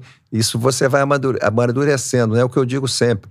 O Fluminense não ia para a Libertadores há 24 anos, sei lá, quando foi em 2008. O Fluminense conseguiu, em 2008, ser o melhor colocado na fase de grupo. E chegou à final naquela noite linda, mas que no final se tornou trágica. É. É. porque nós perdemos ali a, a chance de, de sermos campeões, É, num jogo que fizemos lá os gols e, a atuação do Thiago Neves maravilhosa. maravilhosa, fomos para os pênaltis. Aí teve aquele pênalti no Washington, né? Hoje você Sim. revê, você vê o cara puxando e você vê que no VAR, meu amigo, era VAR, pênalti. É. Eu não sou muito de VAR, não, porque eu acho que o VAR também às vezes complica. Mas aqui no VAR era pênalti. Sim. Nós teríamos feito quatro. E- Uhum. E, você vê como é que são as coisas, né? Como é a maldade, às vezes, do futebol. E o goleiro, o goleiro saía andando, a os caras chutavam, a bola entrava, o goleiro ia andando e o juiz, que foi aquele Hector Baldassi, É. famosíssimo. É, chamado aquilo- de Raton. É, não vale nada, não vale nada. Não vale nada aquele É. Hector Baldassi. O Fluminense acabou não O conseguindo. goleiro do Sebadios. E Sul-Americana também, nó- nós estávamos bem naquele LDU, jogo, né? aí o Fred deu aquela cotovelada, foi expulso, aí É. o time tinha 15 minutos para fazer, eu acho, mais um gol, uma Sim. coisa assim. E aí Bateu na gente- trave, né? É, sobre esse da Libertadores, vou entrar mais um pouquinho nesse Sim, assunto. porque, tem muita história na Libertadores. é, né? pra muita gente é a noite mais linda da, da história do Maracanã. Tem muita gente que diz isso, Sim, né? É verdade. E eu acho que é, tá aí nesse, nesse top mesmo. E é, é a sua maior decepção é aquela noite ali? Foi, foi. Só, sabe que você por- contasse um pouco do seu dia ali. Do, do, É, do que dia aconteceu. eu fui para Quito, é, o Fluminense perdeu de 4 a 2 O goleiro, eu acho que era o Rafael que jogou, acho que o Fernando Henrique estava machucado, ou é. suspenso. Foi o Rafael. Aquele tempo os caras estavam do meio de campo, a É. bola entrava. Eu acho que os times não estavam ainda habituados à altitude bem, a bola entrava. O Cuca fez lá, era Cuca, né? É. O da Não, Libertadores. não, da Libertadores é o Renato. Não, Renato, Cuca foi É. da O Cuca foi Sul-Americana. Isso. Aí o. Porra, Thiago Silva falhou, que era um jogadoraço. O Guerron tava endiabrado. Mas acontece, falhou naquele dia, ele estava arrasado no vestiário, o Thiago Silva. E aí foi um jogo atípico, né, totalmente, na minha opinião. Aí 4 a 2 A gente vem pra cá, fez tudo certo, aquela festa, aquela festa linda. É, E o jogo, a gente chegando, chegando, e como diz o outro, né? Nós somos deuses do futebol, né? É. que de repente não sorriem pra gente.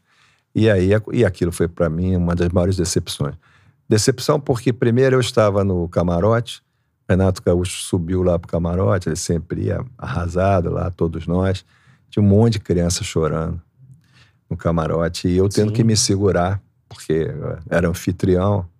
Aí tinha uns caras também que batiam no vidro, mostrando carteira do Bradesco, da Golden Cross, de outros planos, você vê? Você vê como é que são as coisas. Cara. E eu olhando aquilo, pe- pensando, né? E aí eu cheguei em casa às quatro horas da manhã, sentei na cama com a minha mulher. Aí, meu amigo, aí eu desandei, eu chorei, É. mas chorei muito, muito. E sabe por que eu chorei mais?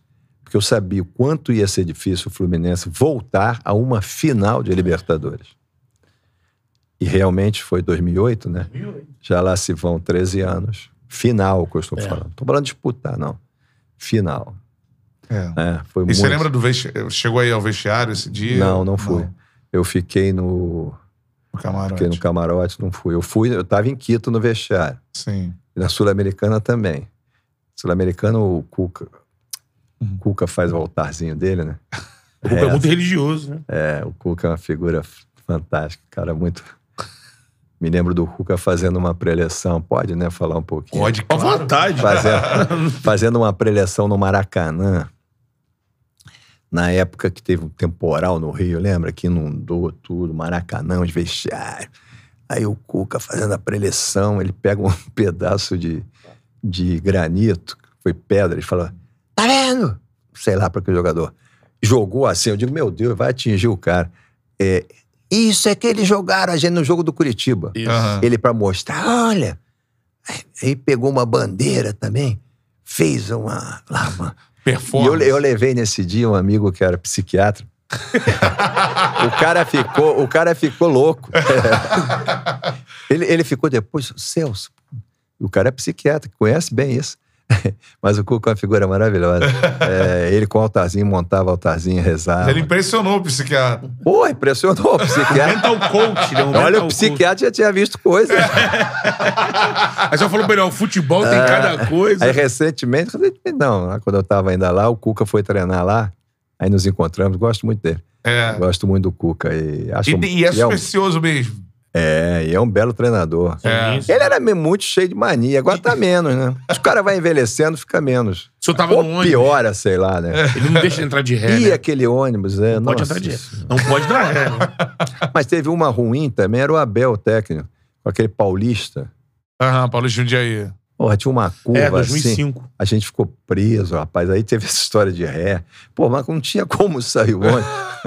A- a Sem gente- dar ré, né? Pô, a gente passa por umas coisas é, terríveis, mas são boas. Tem muito boas, lembranças muito boas. Pô, sensacional. Histórias do Cuca aí que impressionou o psiquiatra. O- Mas o Cuca, tu vê o Cuca na beira do campo, como é que é? Agora, sai Agora- gol do Galo, o Cuca era três cambalhotas. Você falou sobre outro treinador que agora tá no rival, tá no Flamengo, É. mas que tem uma longa história até de um gol importante como- contra o Flamengo, né? Gol de barriga, uma identificação muito grande. Queria que você falasse do Renato como treinador e se você acha que ele evoluiu muito dessa Libertadores pra hoje, ou se ele nessa Libertadores já era um grande treinador. E que ganhou a Bom, Copa do Brasil pro Fluminense. É, eu né? falo, eu falo o seguinte: o, o Renato, para mim, é um dos maiores treinadores do Brasil. Claro que o Renato que eu contratei lá em 2007, né, da Copa do Brasil, não é o Renato de hoje. As pessoas amadurecem, crescem, estudam. Né? É, o Renato é um grande técnico. Eu me lembro que o Fluminense estava mal, o outro grande técnico. Era o Joel Santana. Esse, então, é fantástico. Tem uma historinha boa dele. Aí o, o Joel Santana tava mal, eu digo, isso não vai dar certo e tal. Aí acabei, mandamos o Joel embora, trouxe o Renato. Eu fui com o Renato para Salvador, o Fluminense jogou com, não sei, acho que era Bahia. E o Renato deu um show do meu lado, na leitura de jogo. E aí ele, ele, não- ele pediu para pediu pra, aí já não era o Joel, já era o interino Sim. pediu para trocar isso, trocar aquilo. Aí o Cícero fez o segundo tempo fantástico. O Fluminense venceu. Não, era brasiliense, eu acho, né? né? Era, acho que era brasiliense. Aí o, o, o Renato, até nesse dia eu fui depois no vestiário com o Renato, falei com o Cícero, meu filho, você tinha que jogar sempre assim, tinha que estar sempre atento. Ah, doutor, ele falou, às vezes eu me desligo. Ele estava meio num canto desligado. E era mesmo, porque era um jogador assim que não jogava assim, às vezes, os 90 minutos. Aham. Tinha um período daquele jogador, hoje, quando se fala muito nesses termos, a intensidade, não sei o quê, o jogador que joga os 90 minutos, né? Uhum. Ele jogava assim, tinha um- coisas maravilhosas, depois ele, ele caía. E o Renato, você vê o seguinte: o time do Fluminense, o investimento do Fluminense na Copa do Brasil, não era um investimento maravilhoso. Hum. Tinha Thiago Silva começando, Thiago Neves começando, É, Carlos Alberto. Carlos Alberto, que já era mais experiente. Tinha o Adriano Magrão no ataque. Sim, o Adriano Magrão fazia os seus gols. Mas não era um time que você dissesse, ah, uma sumidade. E era um time que não era, o investimento não era grande. Mas formamos uma equipe boa. Renato foi fundamental. Aí você vai para 2008. O, o cara pega o Fluminense aí já com um time um pouco mais forte, fortalecemos, né? Foi quando veio o Conca, né? Isso, Conca, o Washington, Dodô. o Washington, né? Dodô, Dodô. Leandro Amaral. Leandro Amaral. Tem Mas- polêmica do Leandro Amaral, É, pode falar tinha-. E aí o que que acontece? A gente chega naquele momento, é, o Renato técnico. Porra, você faz a melhor campanha da Libertadores. E ali a gente jogou contra o São Paulo, Boca. Não era esse negócio agora, não. São Paulo com o Adriano Imperador no Pô, ataque, enfim. Não era, não era Boca com Riquelme. Riquelme, é. Porra, era difícil pra caramba. É, é. Sim. A gente consegue sair em, em primeiro no grupo, vai até a final, ganha todos os mata-matas. Pô, e o Renato de técnico. Aí no final o nego fica falando, ah, porque o Igor, Perigor, não sei o quê. Mas É. são aquelas contingências. Ganhamos aqui. Sim. Sim. Ganhamos, pô. O Thiago Enfim. Neves até hoje é o único jogador a fazer três gols numa final de Libertadores. E o que a molecada que tá aí, o Gabigol fez dois. O Thiago É. Neves fez três naquela É, e final. o que que aconteceu? Aí, então, o Renato foi, foi assim, fantástico. Eu sempre... é, e uma, eu indiquei o Renato, assim, claro que o pessoal do Grêmio eu conhecia, mas ele mais como jogador. Aí um dia, eu acho que foi o Duda Kreff, me ligou, o Grêmio estava lá embaixo, em 17 ligou para mim e disse assim, falou com o empresário dele que estava comigo, e aí ele disse, olha, é, pensando em levar o Renato, pode levar. Cara, é, o Renato foi para lá, acho que terminou em terceiro É. no segundo turno do campeonato. Então ele é um grande, na minha opinião, um grande treinador, muito bom de vestiário, conhece o jogo. Você está entendendo? Ele leva as coisas de maneira mais leve. Você vê, o Rogério Senna com aquela cara emburrada, criava coisa. Ele abraça o Gabigol, ah, fiz melhor que você. É. É. Ele faz aquele Ele ambiente. provoca. Vai ele- ser o técnico da seleção brasileira? É, eu acredito. Eu acredito. Quando o Tite terminar lá o mandato, eu não vejo nome no Brasil melhor que ele. A não sei que fosse um estrangeiro, mas não é muito tradição, né? Do Brasil. Eu acho que ele está preparado para isso. Com certeza, acho que ele está preparado. É um grande técnico. Seria o meu nome Hum, para estar no Fluminense assim quando eu entrei. Ele ele estava no Grêmio, ele saiu, ele deu um, um sopa no mercado aí. É. Fluminense, se tivesse mais o Mário na cabeça dele, né?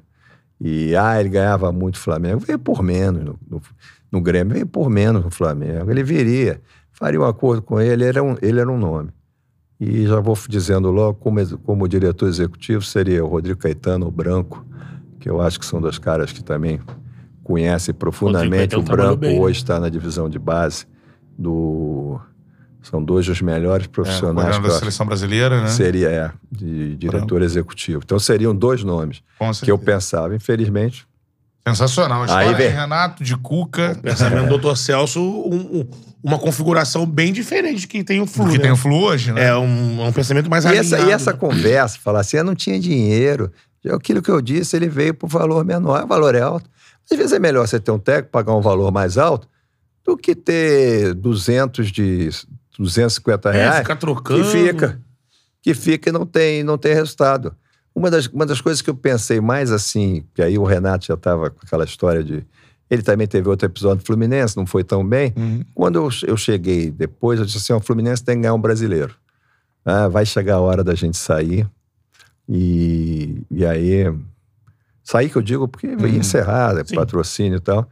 Aí eu falei, e aí aconteceu o seguinte: o Fluminense teve, quase caiu em 2009, né? Aquele, aquela situação. E aí eu fui a São Paulo conversar com o Murici. Que para mim era um.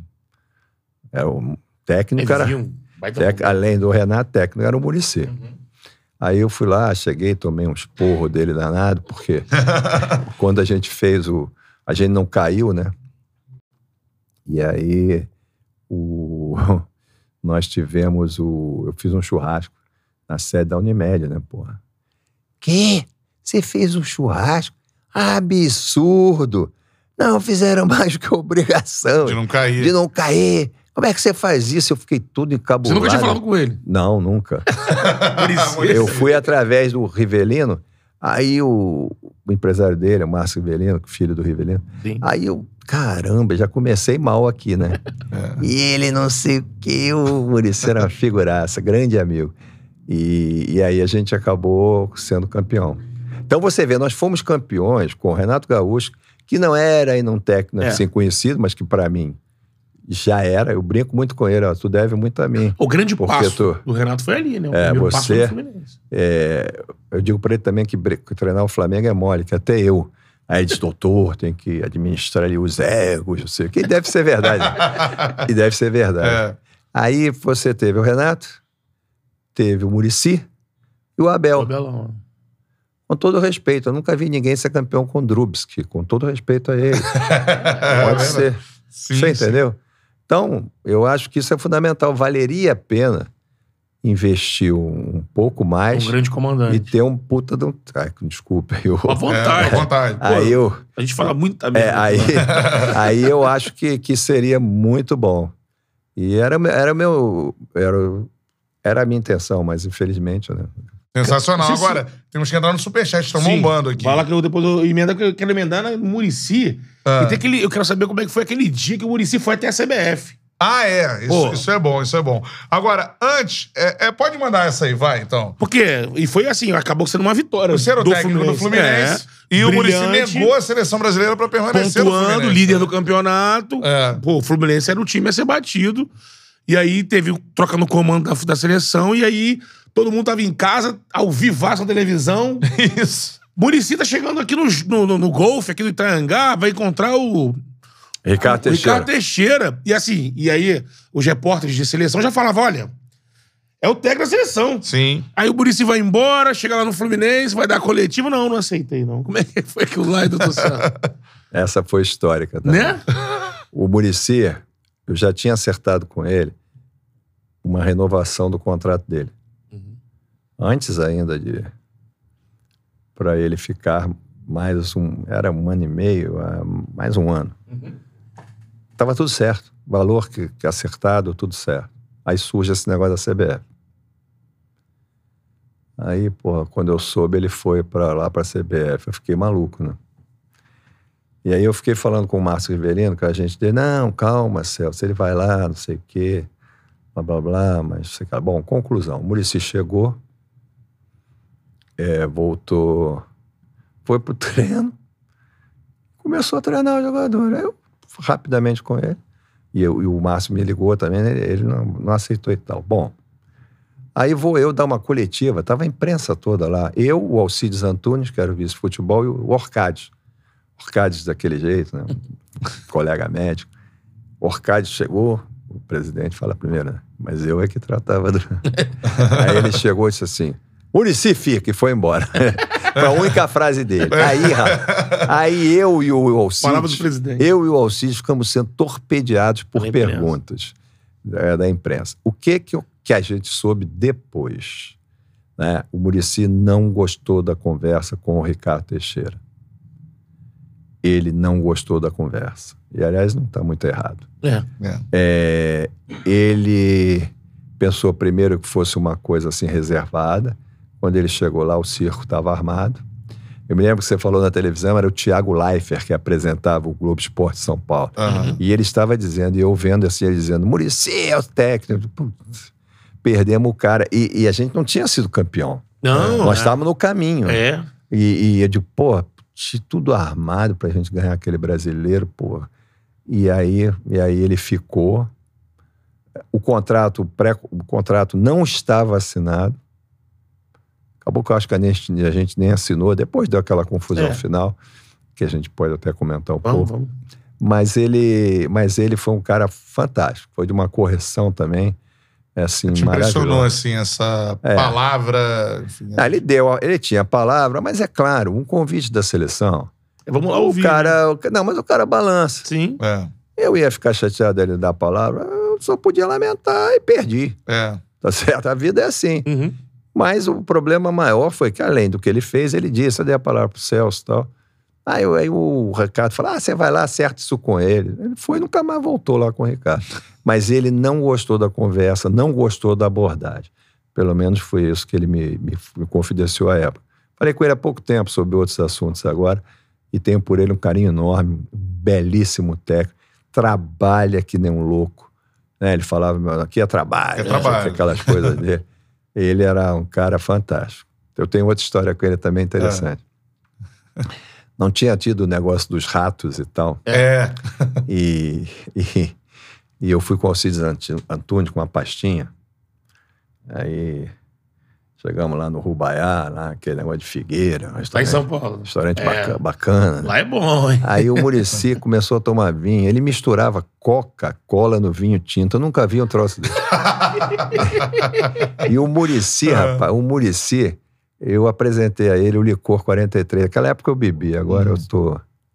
Já tô praticamente zero. Bom licor, bom. Maravilhoso. E aquilo é doce, tem um teor alcoólico alto. O Murici foi tomando. E ele foi ficando. Eu digo, meu Deus, perdi o cara. Porque. Olha, eu vou falar o seguinte: tem que reforçar, porque senão nós não vamos ganhar nada. Aí eu falei, pô, mas nós acabamos de ser campeões. Isso já é 2011, Bra- né? É, acabamos É. de ser campeão brasileiro, pô, tu vê com essa conversa aqui, não vamos ganhar nada. Eu disse assim, e acabou a relação, né? Aham. Aí eu fui embora. Aquela discussão regada de cor. É, não, eu vinho com Coca-Cola dele. Aí eu, eu saio com o Alcides, falei, Alcides era um cara experiente, né? Falei, não, Celso, ele fica assim, mas depois... Eu digo, mas perdi o cara. Dois, três dias depois ele liga na boa pra conversar, pra ver o time e tal, não sei o quê. Aí depois surgiu aquele episódio, né? Da saída dele.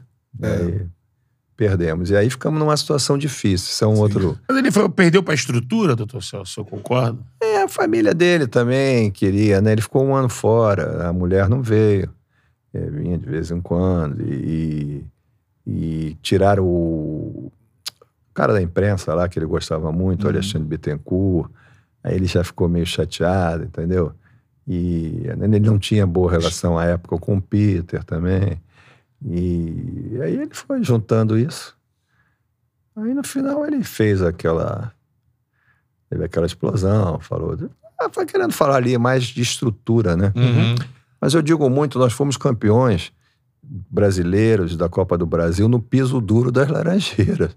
É. Não foi num CT maravilhoso, não. Tem que ter CT? Claro que tem. Tem que ter três, quatro campos? Tem que ter. Isso é o correto. Uhum. Mas nós fomos campeões porque tínhamos time, né? É. Exato. Tínhamos time, entendeu? E aí acabamos sendo campeões. E aí ele acabou indo embora. Aí isso criou-se uma situação difícil. Cara. O, ele se indispôs também com o Peter. E aí o Peter, né, eu falei, ó, agora tu arruma o técnico aí, né? É. E aí foi difícil. Aí foi pela primeira vez eu vi técnicos não, não quererem vir pro Fluminense. Uhum. É porque o discurso do Murici, né, colou muito. Ele, o cara, pô, É. o Eu, cara é campeão brasileiro e soltou. eu vi técnicos que, que, assim. No final, depois que eu deixei o Peter cansar bastante, é isso. eu Até com o Filipão falei, é, o Filipão foi muito atencioso. Mas é um gentleman. Mas o Filipão tinha uma multa de 5 milhões de reais. É. Totalmente inviável. E aí surgiu, de repente, eu me lembrei do Abel. Que tinha trabalhado conosco em 2005, fomos campeões estaduais. Tava na Al Jazeera, né? É, fo- é, fomos vice da, Copa do Brasil. da Copa do Brasil 2005, com o Paulista. Paulista. E fiquei também muito amigo. E aí o Abel disse: Olha, eu vou, vou, de repente eu topo, mas só depois que terminar aqui, eu não rompo o contrato, aquelas coisas. Aí tínhamos que esperar até abril, eu acho. Quando surgiu o Anderson, né? Não sei se foi nessa época. o Se não me engano, o Anderson segurou até o Abel poder voltar. E, E falando, sobre esse período, que eu vou entrar aqui no, super, no superchat, é, aquela campanha impressionante do Fluminense ter 99%, de acordo com os matemáticos, de cair 2009, né? né, em 2009. E o Cuca faz um trabalho junto com os jogadores ali, Conca jogando pra caramba, enfim. Fred, né? É, é. Aquele ano você já contava o rebaixamento também, ou doutor Celso? Ou confiava que, que o Fluminense não ia cair? Não, a gente sempre tem a expectativa que não aconteça, né? Uhum. Mas ali eu estava vivendo uma coisa. Aquilo ali era, infelizmente, a ressaca da Libertadores. Quer dizer, o time caiu. A gente sabia que aquilo, infelizmente, ia acontecer. E foi difícil conter ali a situação. E aí nós chamamos o. Veio a história do, do Conca. Cuca, desculpe. É. A gente, eu trouxe de novo o branco. O branco saiu por uma questão, por mim não saía. Questão lá do Fluminense, de dívida do Fluminense. Trouxe de novo o branco e foi uma, uma situação extremamente difícil. Um retorno empre... assim, um retorno quase que perfeito. E aí tivemos o, aquele jogo lá famoso, né? De Curitiba, Curitiba. O último jogo. do granito que o Cuca guardou até. Pô, e cenas lamentáveis. né? É, horrível. invadindo, Lame- imprensa, lamentável jogador. isso, lamentável. Pode acontecer mais no futebol, né? E aí ele. E aí a gente conseguiu sair. Foi aí que eu fiz o churrasco. Depois levei uma bronca do Murici. Porque em 2008, Ah, já começou a ressaca da Libertadores, que não foi como em em 2009, foi menor, mas foi com o René, né? René Simões deu um- uma recuperada É, ali. é. Ainda Mas tinha em alguns jogadores. 2009 a gente estava muito mal no brasileiro, mas estávamos bem na Sul-Americana. É, Isso, foi o ano da final, né? Chegou a Acabou final, levando as duas, né? Levando as duas. É. Agora, a pergunta que chegou pelo Superchat eu também ia fazer, mas chegou pelo Diego Lagreca. Palmas para ele, mais um Superchat. Show de Grande bola. Lagreca. Doutor Celso, na sua opinião, qual foi a melhor contratação que você, a Unimed, fez para o Fluminense? Quem foi o cara que você trouxe para o Flu? Olha, acho que seria injusto a gente citar Difícil, né? um, né? Cada um teve a sua característica, né? Eu acho que o Deco foi uma grande contratação. Acho que o Conca, É, né? né? o próprio Fred, quando veio, Sim, estava no Lyon. exatamente. É, o Conca eu já citei. O Dodô, o Dodô foi um jogador que assim, pode ter sido campeão, mas que fez coisas, né? Lembra Ah, aquele jogo do, Arse- do Arsenal? É. O Romário deu muito retorno também de mídia, não de ganhar título, mas deu um retorno, e eu citei até aquela final que nós chegamos, acho, entre os oito, depois Uhum, ficamos entre sim. os quatro, aí saímos. Edmundo, Ramon. Então, eu acho que, que são jogadores que, que foram realmente. Espero não estar esquecendo, todos eles, né? Eu tenho hoje uma relação com esses jogadores muito boa. Por exemplo, o Gum. O Gum foi um jogador que era um jogador da Ponte Preta, né? É. Que chegou aqui, todo mundo assim. O Gum foi um exemplo ali de. É um Dá pra dizer zagueiro. que é um ídolo, assim. É, Tem Guerreiro Bom zagueiro, ídolo, é. bom zagueiro, Bom não guerreiro. era um zagueiro, Sim. mas um bom zagueiro, um cara que Comprometido, né? jogava, Dupla com o Leandro com, Eusébio. é, né? com o André Eusébio mais doidinho. É, exatamente. Mas a dupla, poxa, foi, foi muito boa. Eu Ah. acho que, que, entendeu? Tem esses nomes foram muito, muito importantes. O Deco, É. É. É, o Deco foi, cara internacional, né? é, o Deco, o Conca quando veio também, que foi é, Conca foi em 2010 fantástico, né? Sim. O cara jogou 38 jogos já no final machucado. Pô, foi Tava pendurado no cartão Aliás, o amarelo. Conca tem uma história interessante também. Vou contar mais história Vai. interessante. Esse negócio aqui vai fazer sucesso. Ah, tá fazendo. Aí eu, eu cheguei, é, eu cheguei e Conca eu tava lá sentado né, na premiação. Aí e ele tinha que renovar o contrato. Aí eu falei, meu Deus do céu, ele ganhou, parece, craque do né, campeonato campeonato, é. E foi eleito o craque da Da galera. galera. É. né? Tava com Quando tudo, eu né? falei, vi aquilo, eu tive. É, eu estava alegre, mas tive vontade de chorar. Porque eu disse assim: o bicho vai vir agora pra cima, Vai pedir um checão. querer né? um contrato.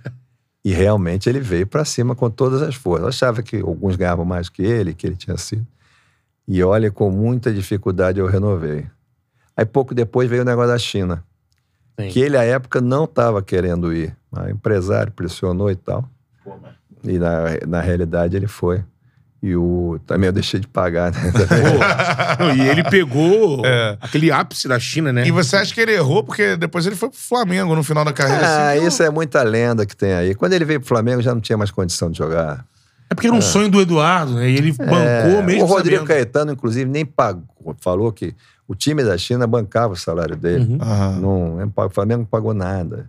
E é, Mas acha que foi uma besteira que ele fez? Não precisava? É, talvez, né? Eu, eu não. Eu, idolatria do eu torcedor? não lido muito com. Eu não lido muito com essa coisa. Eles são jogadores, são profissionais. É, isso é uma coisa que existe negócio. né? O amor, a paixão toda é nossa, do Sim. torcedor. É. Na É hora, que, profissão na dele, hora né? que eles estão em campo, eles têm que honrar a camisa. né? É. E brigar, brigar e lutar muito para conquistar os resultados. Com certeza. Dentro desses jogadores, eu queria destrinchar alguns deles. É, eu sei que o senhor é, é muito fã do Romário, né? Eu também. Pra mim é o maior ídolo que eu tenho como jogador de futebol, assim. É, E eu queria que você falasse é, do Romário como jogador, assim. Ele é o jogador que mais te impressionou tecnicamente, assim, que você Eu, pode eu trazer? acho que sim. O Romário, para mim, atacante igual, eu não vi. Ah, o Ronaldo Fenômeno foi maravilhoso, o Ronaldinho Gaúcho foi maravilhoso, mas eu, o Romário, sinceramente, na minha, pra mim, na Poxa, área, né? na área ele era fantástico. Tava comentando com o Rafael, né? Rafael. Rafael, hein? Pra prestigiar. Ele já vem na pré-resenha, É. trazendo convidado. Tava, é, tava conversando com o Rafael. O, o Romário é um cara. Na, você assiste, ag- agora não tá tendo mais, acho que agora talvez não tá aguentando. Mas esses jogos de Master, lembra do Zico? Romário jogava pra diabo até nesse, nesse tempo. Romário conseguiu ser artilheiro do Brasileirão do Vasco, É. pelo Vasco. 41 anos, campeonato dificílimo. Dificílimo. Um Tevez, enfim. Foi o cara na pequena área ali, ele era um perigo. Lugar Ele, certo. pra mim, era o, foi o melhor atacante. Eu vi Pelé também, claro, não vou discutir Pelé. Mas eram épocas diferentes. O Uhum. Romário, pra mim, é, foi um, um jogador fantástico. Impressionava assim nos treinos, o que a galera Treino nos não, que ele não era de treinar- Só na bicicletinha, né? Só na ergométrica. É. Romário, uma vez, ele criou Ah. uns problemas, né? E eu falei pra ele que... É, ele foi... ah, viram ele no Cabo Folia, né? Eu lembro disso. com, com se falaram, oito mulheres, sei lá o quê. Aí um dia eu chamei ele, eu, meu filho, dá uma olhada nisso, tá? imagem e tal, né? até porque o patrocinador tinha uma imagem. Não é que estar com oito mulheres não seria saúde, mas enfim. Muita É uma saúde, né? demonstração de saúde. É, até podia ser usado, né? Esse tem saúde. Aí o, o Romário. Aí o Romário falou, doutor, dizer uma coisa pro senhor, eu não bebo, eu não fumo, e não bebia nem fumava mesmo. Uma mulher não tem jeito. Aí eu fiquei quieto. Disse, ó, não vou falar mais nada, vai, meu filho. Na época, não sei se eu vou estar errado, O mas. único gol de bicicleta da carreira do Foi, Romário não foi. Tá registrado entre os dez gols mais bonitos dele. É, ele É. sempre fala, ele sempre fala. É, o doutor Celso me corrija, mas a- como ele disse, né, que a Unimed é um trabalho de marketing, né? E foi tão bem feito que eu me lembro até hoje da chamada de vocês da Unimed quando fazia o comercial, que era o melhor plano de saúde é viver. Então, pô, como é que não seria uma propaganda positiva do Romário? Vivia É, bastante. Plenamente, né? Essa propaganda era o melhor plano de saúde é viver, o segundo melhor é a Unimed. É a Unimed. No sentido de que você vivendo bem, de forma saudável. Isso, isso. Não é usando droga, É. né? bebendo que nem os quintos dos infernos. né? Mas é, é o melhor plano é isso, é viver bem. Segundo, quando precisar, é o É. Com certeza. Em- dentro desses jogadores, você trouxe o Fred, né? Pra você, o Fred é o maior ídolo da história do Fluminense? O Celso viu mais gente. né? Hã? Você ouviu mais gente, né? Você contratou o maior ídolo da história do Fluminense? É, isso dá uma satisfação, né? Evidentemente, o Fred é um, também um tremendo do artilheiro, né? Eu tive algumas decepções com o Fred Pessoa, sabe? Que realmente eu acho até que nem vale muito a pena falar, né? Que, por exemplo, esse episódio último agora do Fred, mas não é por isso, já essas coisas são anteriores. O Fred, na realidade, servir de menino de recado do Mário Bittencourt, com aquela história que a torcida não podia vaiar. Um absurdo isso. Ele é um ídolo, ele não tem nada que falar isso. A torcida paga, vai, vai, aplaude. Não tem nada disso. Eu sabia que o Fluminense ia sofrer com a torcida. Tanto é que não estou discutindo o início da pandemia, que eu acho que a atitude do Fluminense foi correta. Não tinha que ter público. Mas depois de um certo tempo, já estava na hora de poder começar com aqueles cuidados, blá, blá, blá, como está indo hoje. E o Mário tinha muito medo do público, porque, na minha, como eu já disse, ele é um sujeito covarde, né? não só pelo que fez comigo, mas como pessoa. E ele, na realidade, temia isso. Você vê, no primeiro jogo com o público, ele foi vaiado, xingaram. Aí no segundo ele já ficou lá num- numa cabine lá em cima. É, entendeu? Porque é isso mesmo. Infelizmente, é futebol é isso. É Aquela história, você tem aplauso, você tem vaia. Porque não pode ter agressão física, essas coisas. Isso eu acho um absurdo. Ninguém, não tem nada a ver isso. Mas o resto, a torcida se manifestar, não tem jeito, né?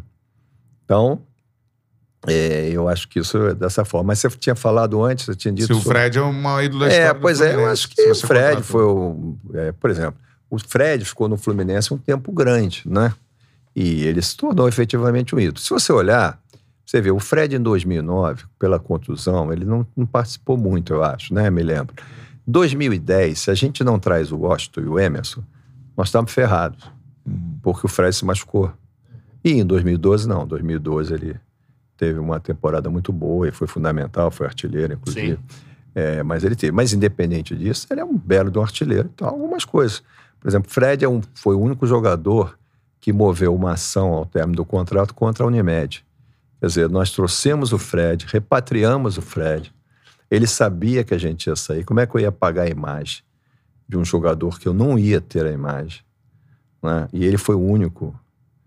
Conca saiu, Jean, tudo foi feito acordo, eles saíram. E o Fred foi o único. Né? E isso eu achei que foi uma atitude de, de ingratidão dele. Né?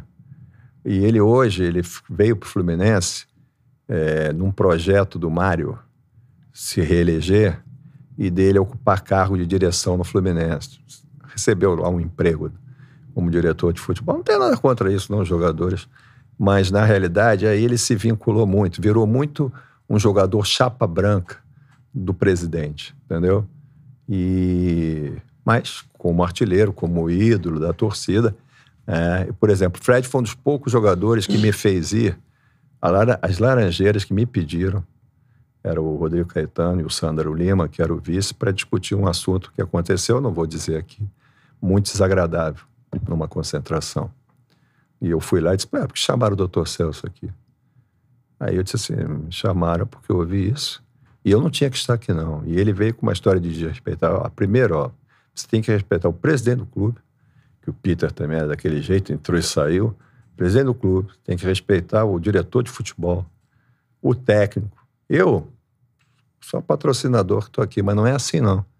Né? A gente sempre honrou compromisso, os compromissos com ele. E são coisas que que desgastam, né? Uhum. Mas tudo bem, ele realmente. É no é momento ali, é, pelo que eu entendi da sua explicação, ele entrava em áreas que não eram da alçada dele como jogador. Ah, o Fred tem um episódio. Quando eu vejo agora essas coisas de diretor, eu, eu poucas vezes falei nisso. Eu, quando a gente fez o tal do churrasco da 2009, sentei numa mesa, o Branco sabe disso que estava comigo. Sentei numa mesa, sentou numa mesa Fred, Branco e eu. E aí, naquelas conversas e tal, o presidente era o Orcade, que estava saindo e entra o Peter. Uhum. E o Fred disse a seguinte frase, essa não esqueci, eu esqueço muita coisa, mas essa não esqueci. Ele disse o seguinte, doutor, quem tem que mandar no Fluminense é o senhor, o Branco e eu. Ora, falei, eu, eu, no caso ele, ele é um colaborador do clube, do clube, era um empregado do clube. Como é que ele quer mandar? O Branco era executivo, tudo bem, cumpria a função dele. Eu era patrocinador, eu não tinha. Eu tinha um vínculo muito próximo, mas não era. Ele tinha que. A hierarquia do clube era o presidente. Uhum. Era o doutor Roberto Orcade, depois foi o Peter. Essa frase me chamou muita atenção, inclusive agora, quando ele veio. E, e ele parece que indica jogadores nessa fase, indica técnico. Já na, minha, na nossa época lá, ele, ele gostava de dar uma protegida em alguns amigos dele. Eu acho que é bom ser amigo do. Mas tem que ver se cabe, né? Se o jogador. Então ele fica, e como o Mário realmente, como eu disse, é um banana, ele na realidade, Fred, ele leva tudo assim. Não é por aí. Eu acho que, o, que a liderança do clube, o gestor, não é isso. Tratar com respeito o jogador, o jogador tratar com respeito o dirigente, trocar ideias não tem problema nenhum, dar sugestões, problema nenhum. Mas o, o diretor tem o seu executivo, no caso Fluminense, é o Angione, que é também todo subserviente ao Mário, não adianta muito. Né? Mas ouvir, ponderar e, e não ser teleguiado uhum. dessa forma pelo, pelo, pelo, jogador. Acho que isso é, não é correto. do Fluminense. É. E o, o doutor respondeu o superchat aqui do Edson Dutra, palmas para ele. Ele tinha perguntado, doutor Celso, o senhor acha que a presença do Fred, mesmo com rendimento ruim no time, é benéfico para o grupo? E se ele pode fazer parte do grupo, do clube após se aposentar, disse o doutor é. Celso que ele tem esse, esse É, segundo eu vi, o Mário, ele parece que falou que teria. Sim. É, em relação a, a outro jogador, outros dois jogadores, né? É, o primeiro, e aí são situações polêmicas. Emerson Sheik foi um cara disso. que fez gol de título. Gol de título, assim, era 2010, pontos né? corridos, né? É. Mas ele fez o gol ali da, Guarani, da, né? da, rodada que garantiu o título do Fluminense contra o Guarani no Newton Santos. E acaba que ele sai do Fluminense, talvez por cantar a música do Flamengo, bonde sem freio, Queria que você falasse um pouco sobre essa situação do bonde sem freio aí, que é uma situação que é muito discutida, né, pelos torcedores. Um dos maiores, né? um dos maiores absurdos, na minha opinião, feitos pelo, pelo Peter e pelo Mário Bittencourt à época, é, com essa história de ônibus. Primeiro que o presidente, quando vai no ônibus, tem que ficar quieto, não tem que. Jogadores cantam, vários cantaram musiquinhas aqui ou ali. Né? E usaram isso, causaram um prejuízo enorme à patrocinadora, porque nós tínhamos um projeto com, com o Emerson, que aliás é outro jogadoraço, na minha opinião. Cheira título, né? É, e, e- e o Emerson acabou saindo. Sai- acabou saindo pela cozinha. Eu nem fui naquele jogo, disseram, do Argentino Júnior, porque eu cheguei em Buenos Aires. Quando eu cheguei, eu soube dessa história. Eu fiquei possesso. O Peter veio logo me explicar e tal. Achei um absurdo. E o que foi feito causou prejuízos à patrocinadora e técnicos ao Fluminense enormes, que ele saiu do Fluminense, foi pro Corinthians, Corinthians foi campeão da Libertadores, ele mordendo aquele cara É, lá do, do, sei lá, se era Bo- hã? Caruso, Caruso, do Boca. do Boca, É. e, e, o- e nós perdemos esse jogador. É, decisivo, né? Foi decisivo. Então, um absurdo esse tipo de coisa. O futebol tem que acabar com essas, com essas coisas de dirigente achar que. Claro, tem certas coisas que. Quando eu falei lá do nosso amigo a atitude que fez, essa podia ter ido até embora. Mas, enfim, é, esse tipo de, do Fred, para mim, foi um absurdo. Do, do Sheik. Do Sheik, foi um É. absurdo, um absurdo. E perdemos. É, e perdemos. E havia ali um certo complô, inclusive, parece que o Fred era um, dois, em relação ao Emerson. Ele não fala muito, que não interessa. Também eu acho que isso é, parece, né, gente? Mas parece que tinha alguma coisa de, de sacar o Emerson. E aí, certo, os, os, os grandes representantes da Flu Sócio à época, Peter Sinsa e Mário Bittencourt, tomaram essa atitude. Com certeza. Em relação a outro jogador, Thiago Neves, né? Que é um jogador identificado, a gente sabe, é, familiares de Thiago Neves, né? Esposa, né, tricolor, e, enfim. Queria que você falasse um pouco sobre ele. A gente teve aqui o Jair Ventura, né? Que treinou ele no esporte. E elogiou muito o Thiago, assim, e normalmente o que a gente vê na imprensa é o contrário, né? Thiago teve uma passagem também pelo Flamengo, enfim. Foi boa até. É, Thiago Neves, assim, quem é o Thiago Neves? Thiago Neves, na minha opinião, foi fundamental no Fluminense. Outro craque. Outro craque. É, jogador, às vezes, é meio maluquinho, né? Thiago Neves, quando veio no Fluminense, ele era muito jovem. Tinha assinado dois contratos, tinha uma confusão com o Palmeiras, Palmeiras. Fluminense. E Ele pré-contrato com o Palmeiras, Palmeiras. né? Da BMW, né? tinha uma coisa assim. Mas depois ele, eu acho que ele deu uma sossegada. É um craque, foi um jogador fundamental para o Fluminense, na minha opinião. E tentei trazê-los. Eu, eu, eu, assim, eu, em 2016, que eu fui candidato, ele gravou um vídeo dizendo que se eu fosse eleito, ele viria para o Fluminense. Não fui eleito, ele não veio, foi para o Cruzeiro. Ganhou duas Copas do Brasil.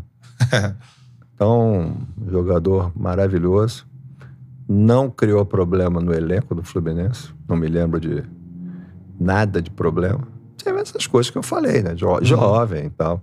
Isso aí acontece. Sim. Mas, para mim, nada a falar contra. Então, Só joga... positivamente. Só posicionamento. Fala. Ele voltou, né? Ele jogou pelo Flamengo em 2011.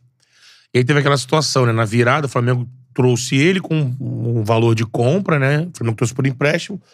E aí teve aquela situação em 2012, onde ficou aquela coisa do Flamengo vai, vai renovar, o Flamengo vai trazer, o Flamengo vai trazer. E em cima da hora, pimba, Fluminense. Procede, doutor Celso, vai pô, isso a mídia trouxe, né? Ah, o doutor Celso falou, não é nem um jogador que a gente precisa não, mas vou trazer porque eu vou tirar do Flamengo. Tinha isso? Não tinha isso assim de pirraça, né?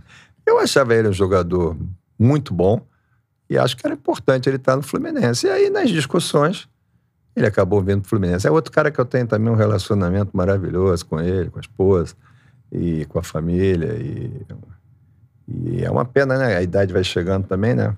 Mas ele tem uma construção muito bonita como jogador de futebol. E, e vamos em frente. O Fluminense buscou ele do Paraná Clube. É Foi. verdade, cara. Foi. Outro jogador, Deco. Esse Esse é. Esse é. é, é um lance emblemático do Deco. Nem, que- não era nem um jogo tão importante, mas acho que é um lance que, né, com a camisa do Fluminense, que dá o tom da categoria dele, que é aquele chapéu que ele dá no estádio Newton Santos. Ele domina a bola, sem ela cair, ele dá um chapéu que passa exatamente em cima, assim, demonstração técnica É do absurdo clássico, que era o né? Deco, Muito né? clássico. Queria que você falasse um pouco também de quem é o Deco, contasse uma Deco, história sobre quando ele. surgiu a chance, é, ele combinamos de ir lá para a Inglaterra. Minha mulher não deixou eu ir. Você vê, ter que confessar isso aqui é. Foi vetado. É, aí eu pedi que o superintendente financeiro da Unimed, que é tricolor, Marco Alves, fosse, e fosse o Marcelo Penha. E, e aí acertaram, ele veio, e eu, eu falava com ele pelo telefone e tal. Aí fui conhecê-lo, quando ele veio, estava em Indaiatuba, né, onde ele tem casa, nasceu, acho que sim, tem uma ação social. Deco, fantástico. Bom, jogador maravilhoso. Ele teve um lance também, eu acho que foi contra o Goiás, lá no Serra Dourada, que também foi um negócio fantástico. Grande jogador. É, criava uns probleminhas assim, porque às vezes Aham. ele de manhã cedo, não- Sim, Sim, mas- a gente tem. Bem sonolento. é, aí deitava na enfermaria. então. É, né? Deixa ele Aquele ali, Miguel, né? Deixa ele ali. Mas olha, um jogador também maravilhoso, assim, não criou problema, um craque, né, pô? É. Craque.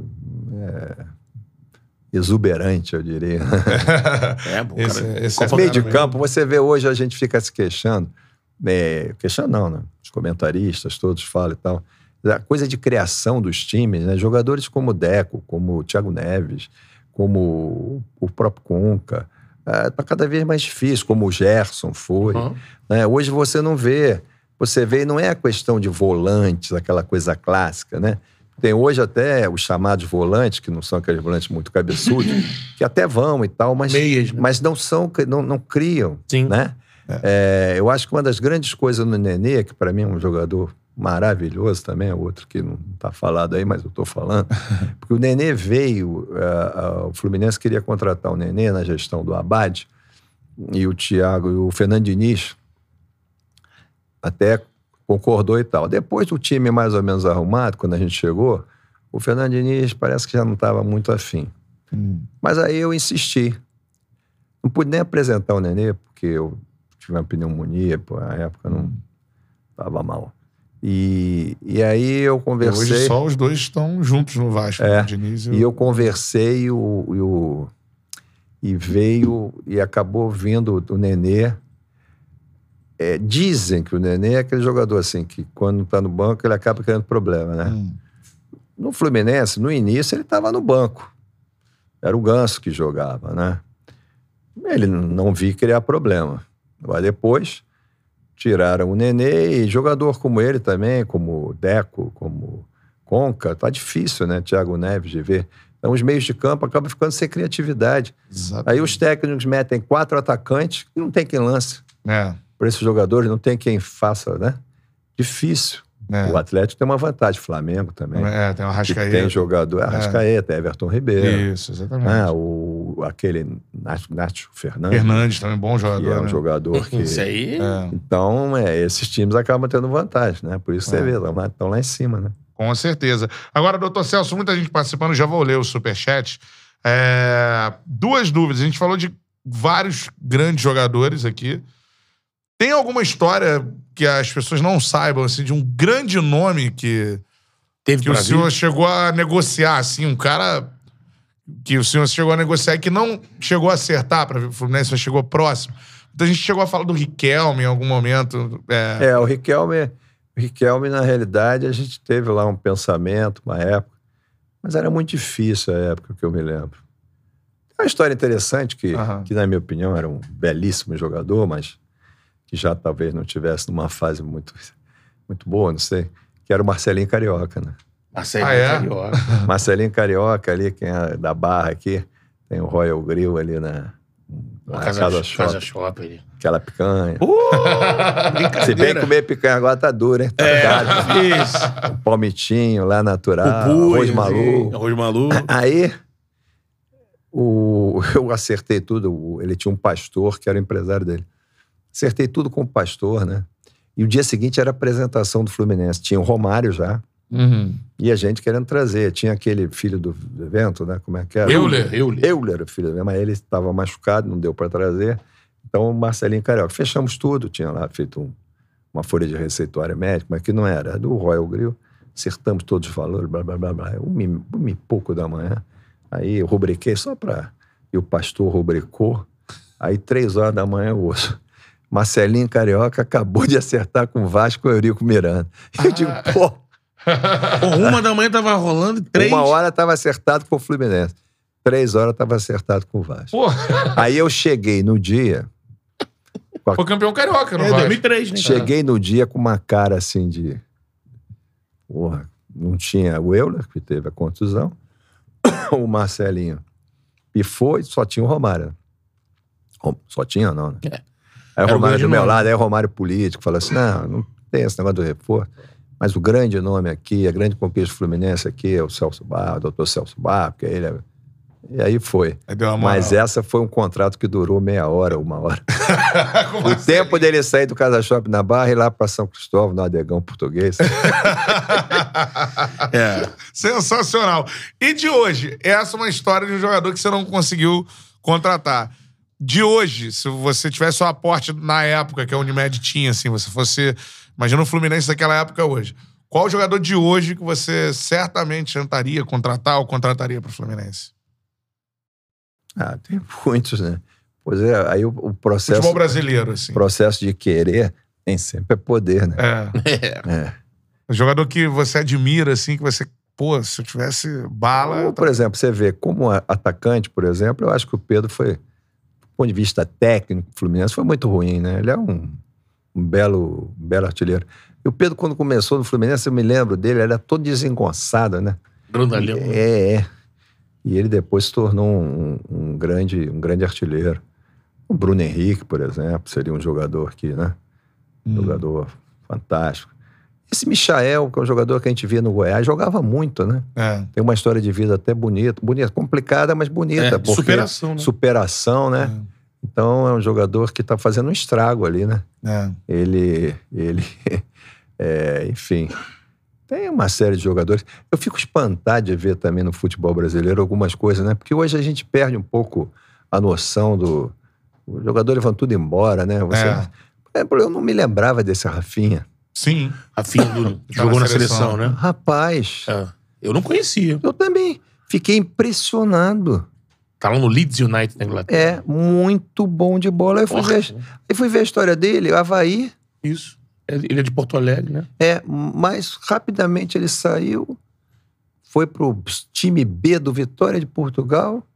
Aí logo ele entrou no primeiro time, aí foi vendido pro time francês, eu não me lembro o nome, por 21 milhões de euros. É. É, Rennes. E agora o ele depois ele foi vendido pro Leeds por 19 milhões e pouco de euros. Fiquei encantado com o jogador. Sim. Agudo. Agudo, né? dribla, não tem esse negócio de, né? Chuta bem Chuta gol. bem. Uma coisa assim, né? É. Fiquei, porque o futebol- a seleção, de repente, é uma seleção muito. Sim. que a gente já viu e tal, aquela coisa assim, muito, né? É. E. É um mérito do, Coisa. do, do Tite, né? De, de observação da comissão dele. Eu não né? tô falando hoje, por exemplo, mas um grande jogador que eu acho, o Dudu. E o Dudu voltou, não voltou muito bem, É. mas já tá jogando um bocado. É, no Eu Palmeiras. tenho é. visto os últimos jogos dele, ele já tá, já tá jogando muito. É, e é engraçado, assim, vários convidados que a gente traz aqui falam dessa. Igual você falou, você também citou o Bruno Henrique, né? É um jogador que impressiona muita gente. O Ramon teve É. aqui, técnico, né? Do Vasco. Ah, o Ramon. é, Ah, você Ramon. levou pro Fluminense. É. Ramon, eu encontro ele às vezes passeando, passeando não, caminhando na, É. na, na, na, na Luz Costa, faz uma barra lá em frente de.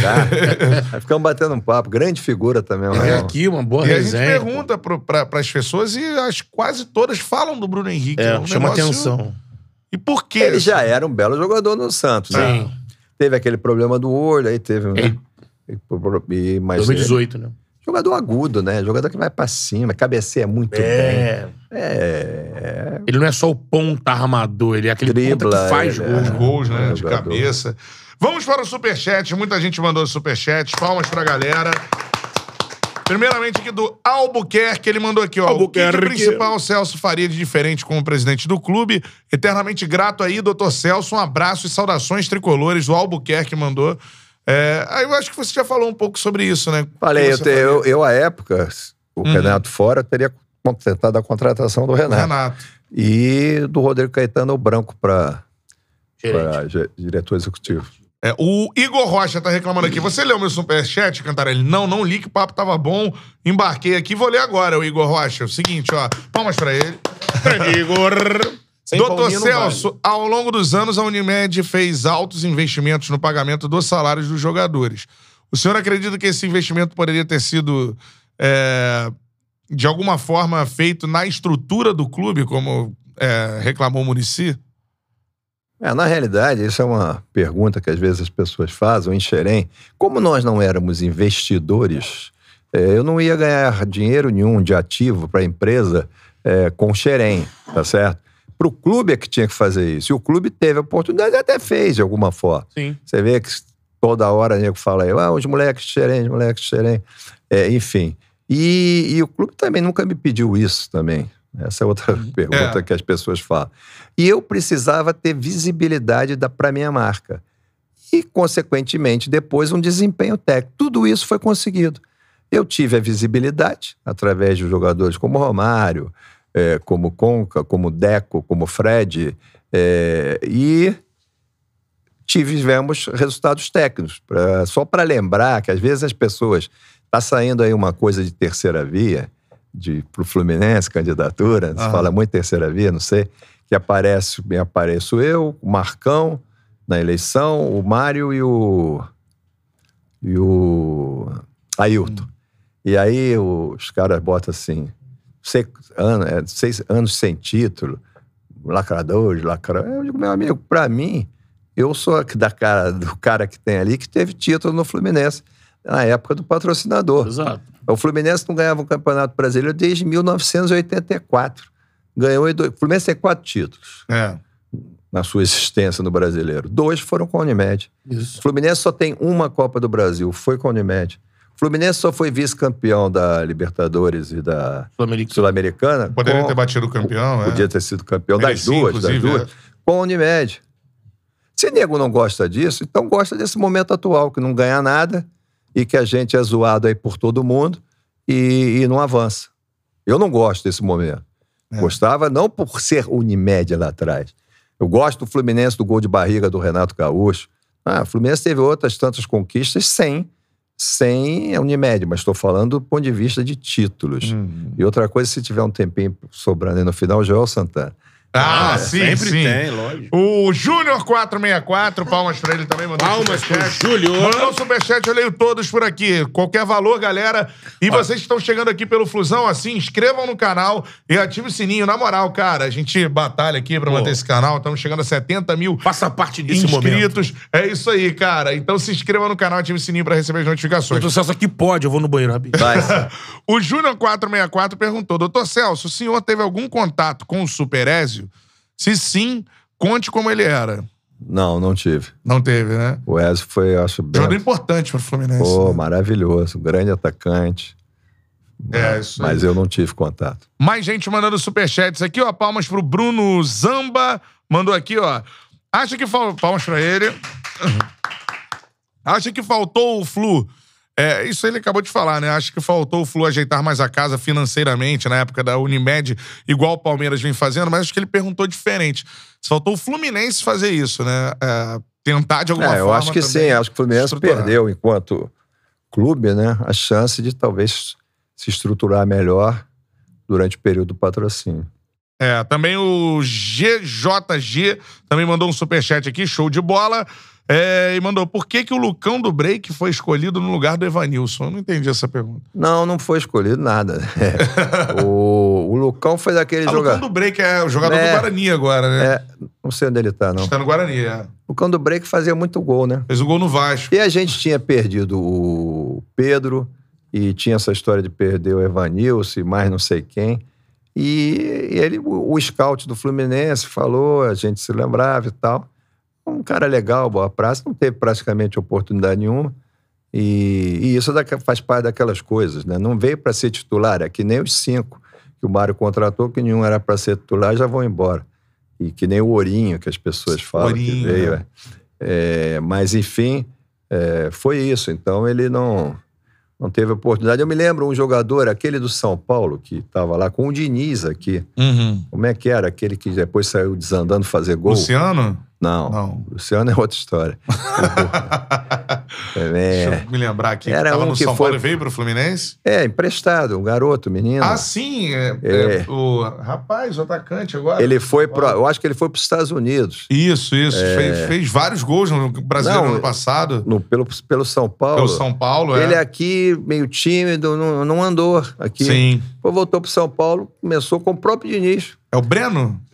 Brenner. Brenner. Isso, isso aí. Brenner. Isso. E ele aqui não, não, não jogou e lá acabou sendo um sucesso. Foi, É. foi para os Estados Unidos também some, né? Porque futebol nos Estados Unidos também. É, não- também. Quer dizer, não é essas coisas do ponto de vista técnico. É. As opções de carreira, né? O Albuquerque mandou mais um superchat, vamos chorar. Ele mandou aqui, por que, que o Celso. O que, que o Celso acha do Uran e da relação dele com o Flu? Também já foi citado falou. aqui, né? É, o que eu te digo. Eu acho que, na realidade, primeiro que você não tem que privilegiar empresário nenhum. O jogador é bom, interessa ao clube, o clube tem condição, vamos em frente. Agora, pô, ficar. Ele. Ele. Uma, uma vez eu li que ele ia representar o Fluminense com o Goiás para discutir com o za- o zagueiro, que é dele. Bom, o Fluminense tem que ser o seu representante, não é empresário. O empresário pode ajudar a falar, mas não Fazer é assim, né? É. É, as compras do Caio Paulista, a gente falou, o- essa, toda essa situação de Evanils. Quer dizer, parece muito bonzinho, mas é, é esquisita essa relação. Eu acho. É isso. Em vários momentos, os clubes, Hum. quando estão em dificuldade, a gente observou isso, lançam mão desse, de um contato mais quase que o empresário faz parte ali, arrenda o departamento de futebol, né? É. O Corinthians, quando foi se reerguer, o Carlos Leite fez o trabalho ali, esse, o Vasco, quando voltou da Série B, também o Grêmio. É, o Paulo Pelaipes tinha uma proximidade com o Carlos Leite e o Uran, no Flamengo, uma época, estava muito dentro daqueles clubes do Rio. Isso é uma relação que, quando o dirigente não tem pulso firme, fica um negócio meio estranho. Complicado, é. é. Complicado. Tem que ter limite nessa relação. Com certeza. Reta final do nosso papo vai ter a história do Joel. Antes eu queria falar sobre também, você citou algumas vezes aqui o Fernando Diniz, né? É. Aquele Eu- momento Eu lá, citei, não.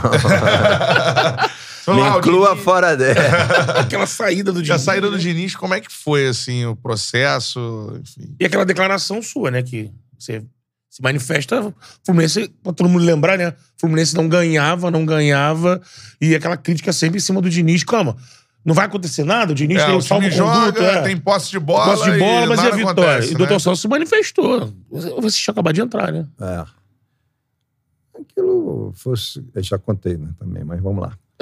O Diniz, é, na, na entrevista coletiva, do- depois da eleição, falou o Mário, falei eu, mais pelo futebol na época. E me perguntaram: o senhor vai dar tempo para o Diniz? Eu digo, claro, o tempo todo. Nós éramos o 16. E o Fluminense, aquela história de jogar bonito, 85 chances, não fazia gol e chegamos ao 18º. E eu confesso que eu sempre tive um trauma com a história do rebaixamento, porque eu acompanhei o, o- a, a, a ida do Fluminense para a Série B, para a Série C, foi quando a gente começou o patrocínio. Depois teve aquela história lá, não sei se foi verdade ou não, Eurico Miranda, veio João Avelan, a gente Do passou, Gama, né? a gente passou para A, né? Da C para A. Torcedores inimigos aí ficam sempre brincando com isso. Pague a Série B. É, com uma coisa dessa. E aí o, pô, o Fluminense em 18 eu digo, meu Deus do céu, esse time vai cair. Terminando o turno. E aí eu falei com o Mário, o Diniz era muito amigo do Angione, né? Amizade mesmo, normal, não tem nada demais. E eu falei com o Mário, o Mário meio resistente e tal. Aí um dia eu chamei o Mário, foi lá em casa, demora, que eles fazem muito isso, ele e o Peter. Demora, não chega. Quando Uhum. chega, chega com aquela cara que parece que tá morrendo. E eu conversei e tal, e ele acabou aceitando. E aí saiu o Diniz. Então, aí as pessoas criam isso. Quer dizer, é, eu estava hoje discutindo com o Pedrinho, que ele é um cara que, que defende o Diniz e tal. E eu não sou contra o Diniz. O que eu estava colocando é que, na realidade, por exemplo, o, o- o treinador vai criando história para o seu currículo. Algumas coisas são boas, outras são ruins. É normal. Mas no final também eles têm que ter conquistas, né? Lógico. O treinador também que não tem conquista é difícil. Aí você vê, o Diniz no Atlético Paranaense saiu de lá, o time estava na zona de rebaixamento. Diniz sai do Fluminense, zona do rebaixamento. Pega o São Paulo, sai pro Mirassol, não chega a semifinalista do, do coisa por causa do Mirassol. Sai das duas outras competições nos mata-matas, não sei se foi Sim. quarta de final, é, saiu. Perde um título que estava na mão do São Paulo. Mostra um certo destempero emocional, que é um dos problemas dele, na minha opinião. Ele precisa corrigir isso. Teve aquele episódio do Tietê, Perninha. que ficou marcado. Entendeu? E aí o Diniz sai. E onde está o Diniz hoje? Uma puta marca, que é o Vasco. Mas o Vasco está na Série B. Exato. Você está entendendo? As pessoas vão construindo a história. Agora, o Diniz é mau técnico? Não acho mau técnico. Agora, criou aquele conceito de, de posse de bola. O time toca, toca e não vai a lugar nenhum, que hoje muitos clubes no Brasil ainda repetem. Essa saída que eu fico apavorado, ah, porque ganha mais tempo que o adversário, não sei o quê, que sai tocando. Quantos gols nós já vimos com essas saídas de bola? Tá. Os goleiros saem jogando com o pé. Ah, agora o goleiro tem que ser contratado porque joga com o pé. Tá bom, é modernidade, mas quantos gols saem disso? Tem que ser bom fazendo, né? Entendeu? É. Sim, mas o goleiro, teoricamente, se ele fosse bom, não era goleiro, né? Com o pé. Ele ia ser atacante, né? Mas, enfim. É, ontem eu vi um jogo aí, não sei, ah, o goleiro do vai ser escolhido, é- ah, da seleção. É o Ederson que é da seleção é quem sai melhor com o pé. Pronto, É. não é o cara pegar a bola, não. É quem sai melhor com o pé. Entendeu? Então, são umas coisas que criam e fica no imaginário de todo mundo. Agora é assim. E eu acho que por aí o Diniz caminhou e foi. E foi, não foi feliz. Mas eu acho que ele tem tudo para ser um belo técnico. Isso eu falei na, na saída dele. E ele foi mal educado comigo, só isso. Quando ele deu a coletiva, eu deixo um abraço para os meus amigos aqui, para aqueles que são meus amigos. Como se fosse Mário Angione, eu fosse inimigo dele. Não fui. Talvez até eu fosse o mais amigo dele. Porque ele precisa corrigir algumas coisas para ser um técnico, se tornar um técnico de ponta, que, na minha opinião, ainda não é, mas isso é normal. As pessoas não precisam ficar ofendidas por, isso. Né? Um médico não nasce, não sai da residência sendo o melhor médico. É. Ele tem que construir cursos, especialização para se tornar. No futebol, parece que você não pode tocar nada disso. Eu fui também. Foi, aconteceu uma vez que nós perdemos um jogo para o Atlético Mineiro. Eu chamei todo mundo lá no CT e fiz uma chamada mais dura. Aí não gostaram, o Diniz estava presente, não gosto. Então, o jogador você não pode falar. Entendeu? Não é assim. Não é assim. Uma vez eu fiz uma reunião histórica na minha cabeça, que foi na sede da Unimed, uma mesa enorme que tinha, parecia a mesa do Papa de reunião. e o time estava indo mal, aqueles momentos lá difíceis, que, né, que nós também tivemos uns técnicos também, né? Meio complicado. e aí, chamei todo mundo, aí o Carlos Alberto começou a se engraçar, meu amigo hoje, Carlos. Ah, meu filho, presta atenção, isso aqui é uma empresa, cara. Vocês têm que entender isso. Eu sou cobrado por resultado. Vocês querem o quê? Não querem ser cobrados? Vocês estão num outro momento da vida. Tem uma empresa que tem um patrocínio, que é uma situação diferente. Tipo, fala tanto futebol empresa, tem empresa quebra também. É. Não é isso? Então, Isso. Mal administrado. é, clube É, quebra. ter uma empresa. empresa mal administrada, É, ruim. pois é, é, também, mas não vou entrar É, nesse não, mérito, eu é. até conversei que isso deixa para um outro momento. Então, o que eu acho é isso, quer dizer, foi isso que aconteceu e eu desejo sucesso ao Diniz, como não tenho mago de ninguém, nenhum, até achei que ele foi deselegante, mas faz parte. E, enfim. É isso. Três últimos superchats, história do Joel, reta final aqui com o doutor Celso Barros. Cara, esse papo aqui eu ficaria até. Que entra aqui, entrar nas histórias do Dr. Celso e os shakes que estão comprando os times pelo mundo. Faz muita coisa. Essa é uma outra coisa Né? complicada. É verdade. Deixa eu mandar um abraço aqui pro Matheus Teixeira. Tá perguntando se o Crespo é um bom nome pra assumir o Fluminense. Se não, qual seria na atual situação do É Fluminense? superchat? É superchat, palmas pra ele. Valeu, Matheus Teixeira. Um abraço pra você. Matheus, eu acho o Crespo um bom técnico, né? Mas na realidade também no São Paulo ele não foi muito feliz, né? Então, eu- na época eu falei e tive contato com ele, do técnico que foi campeão pela Sul-Americana pelo Independente, o O, o Roland? Ariel Ariel Roland. Roland. Ariel Roland, e ele foi pro Santos, né? Aí no Santos, o nego soltou um morteiro no apartamento dele. O cara, cara, vamos embora, tchau. Isso é uma coisa, Tá de ma- pô. coisa de maluco, né?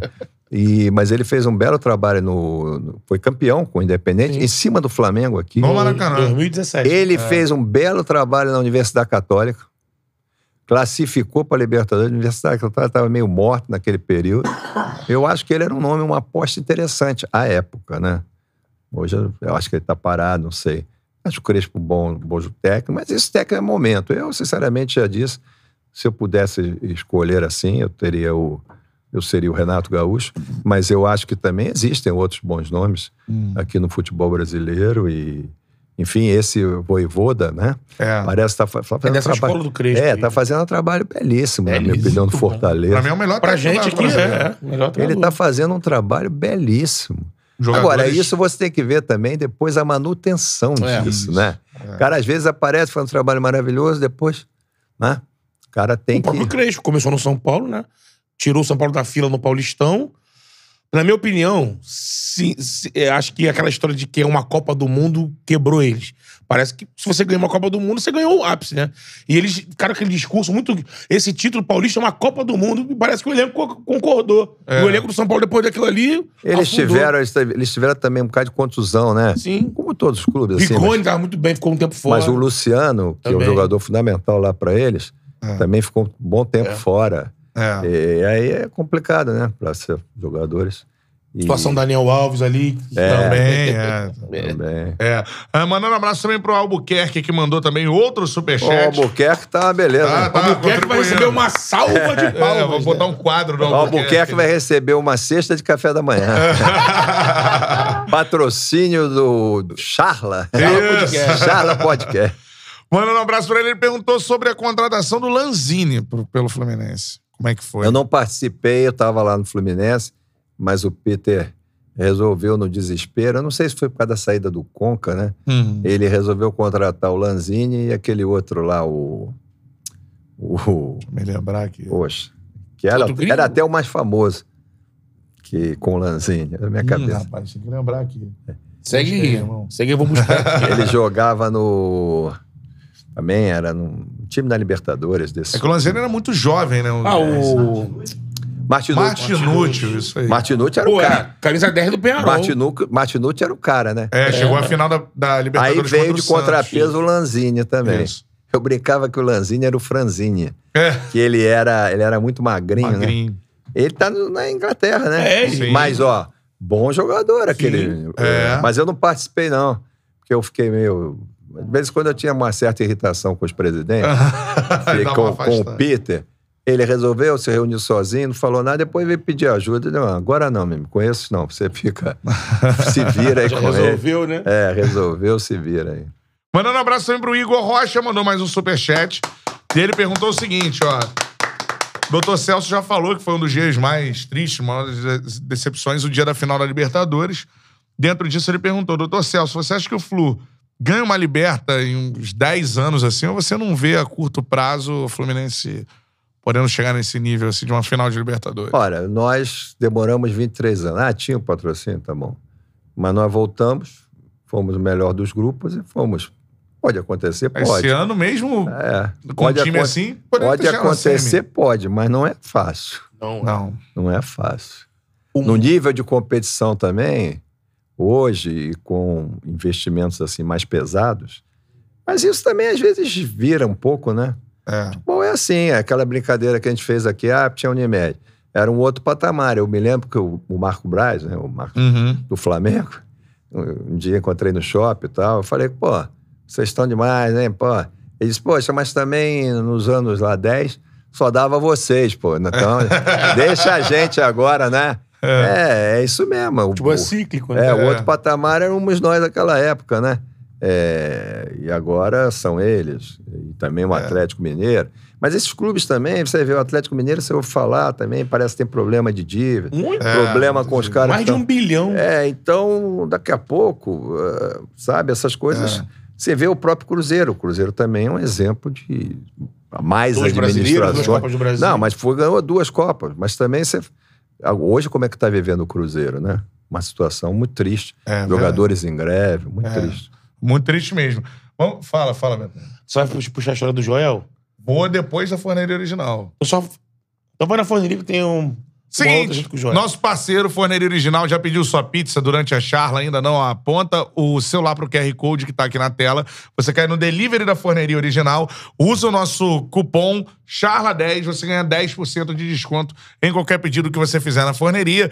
Tem duas paradas maneiras acontecendo. O seguinte, ó, na compra de uma Forneria Original, mais uma Coca-Cola 2 litros, você ganha o ioiô da Coca-Cola. Galera que é da minha idade, meio cringe, né, cara? Tô Meio velho. cringe. É. É, mas né, era moda, Artistas cara, internacionais. Isso aí, o ioiô da Coca você leva aí na boa. É só comprar uma forneria original, não é Grande, 40 centímetros, Mais- mais a Coca 2 litros. Isso. A parceria Coca-Cola e forneria, você ganha o ioiô que tá ali com o Dr. Celso, vai ganhar, ele vai levar pro, pro neto. O ioiô. A minha neta, minhas Neta, netas. Minhas Minhas netas. netinhas aí. A gente vai arrumar outro pro senhor também pra levar. É. E aí você pode brincar nesse duelo de gerações. A galera Duelo de da gerações. atualidade, que de repente, que, que é isso? Aí era a moda, galera. É, tá voltando verdade. com a Coca-Cola aí. Com certeza. E outra parada, o, o- também o sabor novo, né? De marshmallow É, com Kit Kat aí. Até dia 31 de outubro. De outubro por conta do mês das crianças Isso aí, aí, ó. cara. Eu acho que isso devia ficar no cardápio. É, aí, ó. Pode ter só uma sugestão Sugestão aí para a pra- forneria original, é manter É. isso no cardápio. Com certeza. Banana com marshmallow deve Véi, ser. Kit Kat com marshmallow. Kit Kat. olha lá. Tem de banana também, né? Banana, Tem, coisa é. fina, cara. É? Sensacional. Show de bola. Então, um abraço, galera da Forneria Original. QR Code na tela, pede agora a sua pizza, coloque lá o cupom CHARLA10. Fala, Betão, o que, que você ia falar antes da história do Joel? Vai. Cara, a gente tem que entrar nesse assunto, que o Dr. Celso falou aqui, do trauma do rebaixamento, que, pô, como É. vocês entraram, né, no Fluminense, na Série C, conseguiram tirar o Fluminense da Série C e aí colocar o Fluminense num patamar de brigar por títulos. Eu também, antes de conversar com o Dr. Celso, eu imaginei, pô, pro Dr. Celso devia ser um absurdo o Fluminense, sob a gestão da Unimed, voltar pra Série C. E teve aquela situação de 2013, né? 2013, que acabou o Flamengo, o Fluminense. Aí pra Série B, né? Pra, é, pra Série É. B. Que é, a, que é a situação. E tinha a situação da portuguesa, que virou aquele embrólio todo. Que é até um momento onde o, o, o Mário ganha uma visibilidade grande, né? Que ele vai defender o A Fluminense. visibilidade dele vem ali, Vem né? dali, é exatamente, do Pequeno Príncipe, que ele cita e tudo É. mais. Aquela situação, doutor Celso, é, aqu- aqu- você pode contar pra gente é, daquela, daquela semana, daquela reta final. A Tava gente- a naquele julgamento, tava naquela sala. é, não, e até porque o Fluminense se salva, né? No campeonato, na última rodada. É. Essa é, uma, essa é uma lenda inventada pelo Mário Bittencourt, mais uma. O Fluminense não tinha nada ali. Ele só foi lá para fazer uma defesa que não precisava. E aí fez uma defesa bonita. Eu fui o primeiro a ligar para ele até para cumprimentá-lo. É um bom advogado, de futebol não entende nada, acha que entende tudo, mas não entende nada. Mas ele fez uma, algo que não precisava. E ele usa isso. É normal. Lenda, marketing, né? Você faz e fica como se fosse o grande salvador. O Fluminense tinha nada a ver com aquilo. Ele entrou como terceiro, né? É, Ele falou, porque o Fluminense tinha interessado, falou bem e tal, ele fala bem. Eu fui o primeiro, inclusive, a ligar, cumprimentar o nada com coisa alguma, porque não precisava. Mas graças a Deus não saímos. Se ele fica, quer levar essa glória, que leve, não tem problema não. Eu acho que é bom ele arrumar título. O Fluminense não pode mais ficar vivendo sem títulos. Tem mais um aninho só. Não, a não ser que ele seja reeleito, teria mais três anos. Sim. Da minha parte, ele não se reelegerá presidente do Fluminense. Eu sou contrário a uma eventual reeleição, mas claro que eu não sou, não sou, não represento o conjunto de, de sócios. Sócio. Isso é um outro assunto que devia ser discutido. É, quantas, quantas poucas pessoas participam desses processos decisórios do clube? Aí depois a gente fica reclamando, todo mundo não é sócio, e reclama, ah, mas o fulano e tal. As pessoas têm a chance, às vezes, de participar, tem aquilo tudo que a gente já falou, saem, entram, ficam chateadas, mas aí limita, né? Então, por isso que eu acho que também o voto online é fundamental para que o maior número de torcedores possam definir o novo presidente do Fluminense em novembro de 2022. Com certeza. E pra finalizar, Joel Santana, mais um treinador aí. e esse é um cara inesquecível. Joel Santana é uma Figuraça, né? figuraça, um amigo, uma das figuras mais queridas que eu tenho. Depois você vê que ele agora faz É, Tem canal no YouTube. propaganda, sucesso. é. É, é. Cara, é demais. E é, conhecia futebol pra caramba. Aí, quando eu chego, já não estávamos no, no tempo tão antigo. Já estávamos num tempo bem mais moderno. Eu ia contratar o Joel Santana. Aí ele foi lá para casa. Quando ele chega, ele chega com uma bolsa dessas bolsas antigas, assim, capangas, né? É, que a pendura aqui, ela é comprida lá, Louis Vuitton. Porque ele brincava muito que ele era um cliente Itaú Personalité. Desculpa a propaganda, mas ele era um cliente Itaú. Poxa, eu não sou personalité. Ele é. O cara é fera, né? É. E aí ele chega e diz: Não, doutor, e tal, conversamos. Aí ele pega o currículo dele. O currículo dele é um troço assim de plástico, plastificado. E o Joel ganhou título pra caramba. É. Principalmente aquela coisa de estaduais. E Nordeste. tinha um negócio de Mercosul, acho uma dessas que ele ganhou Hum, também. Ele ganhou o Vasco, Mercosul né? com Vasco. E, o- É, e a João Violante. Que ele entra na Então- final. Então, então ele tinha aqueles títulos todos plastificados no modelo antigo, né? No modelo não digital. Sim. E eu achei fantástico aquilo. Até hoje eu me lembro com todo carinho. E acabei contratando ele. Aquele currículo me impressionou. Ah, Super campeão no Nordeste. Grande abraço aí pro Joel Santana. então não é só muito, pra você prancheta. aqui, muito Joel. querido, muito É, a querido. gente quer o Joel aqui. Tamo estamos tentando, negociação Joel. há algum tempo. Vamos lá, hein, Joel. João Pô. era zagueiro quando jogava bola, tá? É. A gente tá marcando ele. É uma pessoa muito querida e vocês ter, quando tendo ele aqui vai ser Pô, fantástico. imagina. e outra parada, né? Não é só prancheta, então, que é o segredo do Joel, é o currículo. Currículo. Muitos títulos, né? É. O Barroca contou aqui as histórias do João Santana lá no Vitória da Bahia. Pô, pô. sensacional, né, cara? É isso. Manda um salve aqui geral pra galera que não mandou superchat, mas mandou um comentário comum. Desculpa, no Bahia, não no Vitória, no É o Bahia. Jorge Batista, o Bruno Zamba, ah, o Gamer, o Flar Magedon, Cara. o Paredão, é isso, Paredão, o Jorge Batista, Pedro Ventura, Ramon Dias, Alexandre Costa, Giuseppe Novelino. Cara, muita gente. Nicolas Santos, Alexandre, Alexandre Costa, já falei. O Michel, ah, deixa eu ver por aqui, cara, Vanderlei de Oliveira. Cara, muita gente participou. Leandro de Lima Soares. E pedi pra você também mandar um abraço, doutor Celso, aqui no finalzinho, pra Flu Sonho de Laranjeiras. Um abraço. É. Um abraço, Flussonho. Tudo de bom aí. muitos sonhos, muitos sonhos. Saudações. Sonhar e realizar. Saudações tricolores. Isso aí. Foi show demais É? a resenha. Então, palmas para o doutor Celso Barros. Uhul! Uou! Nosso convidado de hoje aqui no Charla Podcast. Gostou da resenha, doutor? Adorei. Eu, eu, eu digo muito assim que eu, eu gosto de rádio, né? Rádio É. mesmo antigo, né? Sim. E aqui, de alguma forma. Podcast né? é rádio, é rádio. É rádio, né? E a gente tá aqui, eu acho que a gente fica muito à vontade. É muito legal. E não tem aquela coisa de live em casa que você fica com uma cara meio apatentada, né? Você fica- Isso aí, isso aí. Aqui, aqui você fica bem à vontade. Foi ótimo, foi um prazer. Estou à disposição sempre. Obrigado pelo convite. Espero que os torcedores tricolores tenham gostado e a eles o meu grande abraço. A audiência foi sensacional. tricolores a todos. Que bom. É. Fico feliz. Show de bola. Doutor Celso Barros Pô. com a gente, bastidores no Fluminense, história. Demais. Essa aí é pra guardar, irmão. Com certeza, quando a gente criou isso aqui, a vontade era essa. Tá sentado no nosso estúdio, conversando com personagens do futebol, né? Acho que a gente pensava nisso, estamos realizando. É. E tá sendo, pô, bom pra cacete, né? Eu adorei. Porque, como disse, eu não sou fluminense, não sou tricolor, mas acompanhei toda a trajetória da entrada no Unimed no Fluminense, toda a retomada. E, pô, sempre saber de história dessa de bastidor, acho que quem tá acompanhando, quem acompanhou, se deliciou assim como eu. Eu Fiquei aqui deliciado, rapaz. Com deliciado. Sensacional, galera. Esse foi mais um Charla Podcast. Seguinte, vem aí os cortes. Quantos cortes? Tem muitos, hein?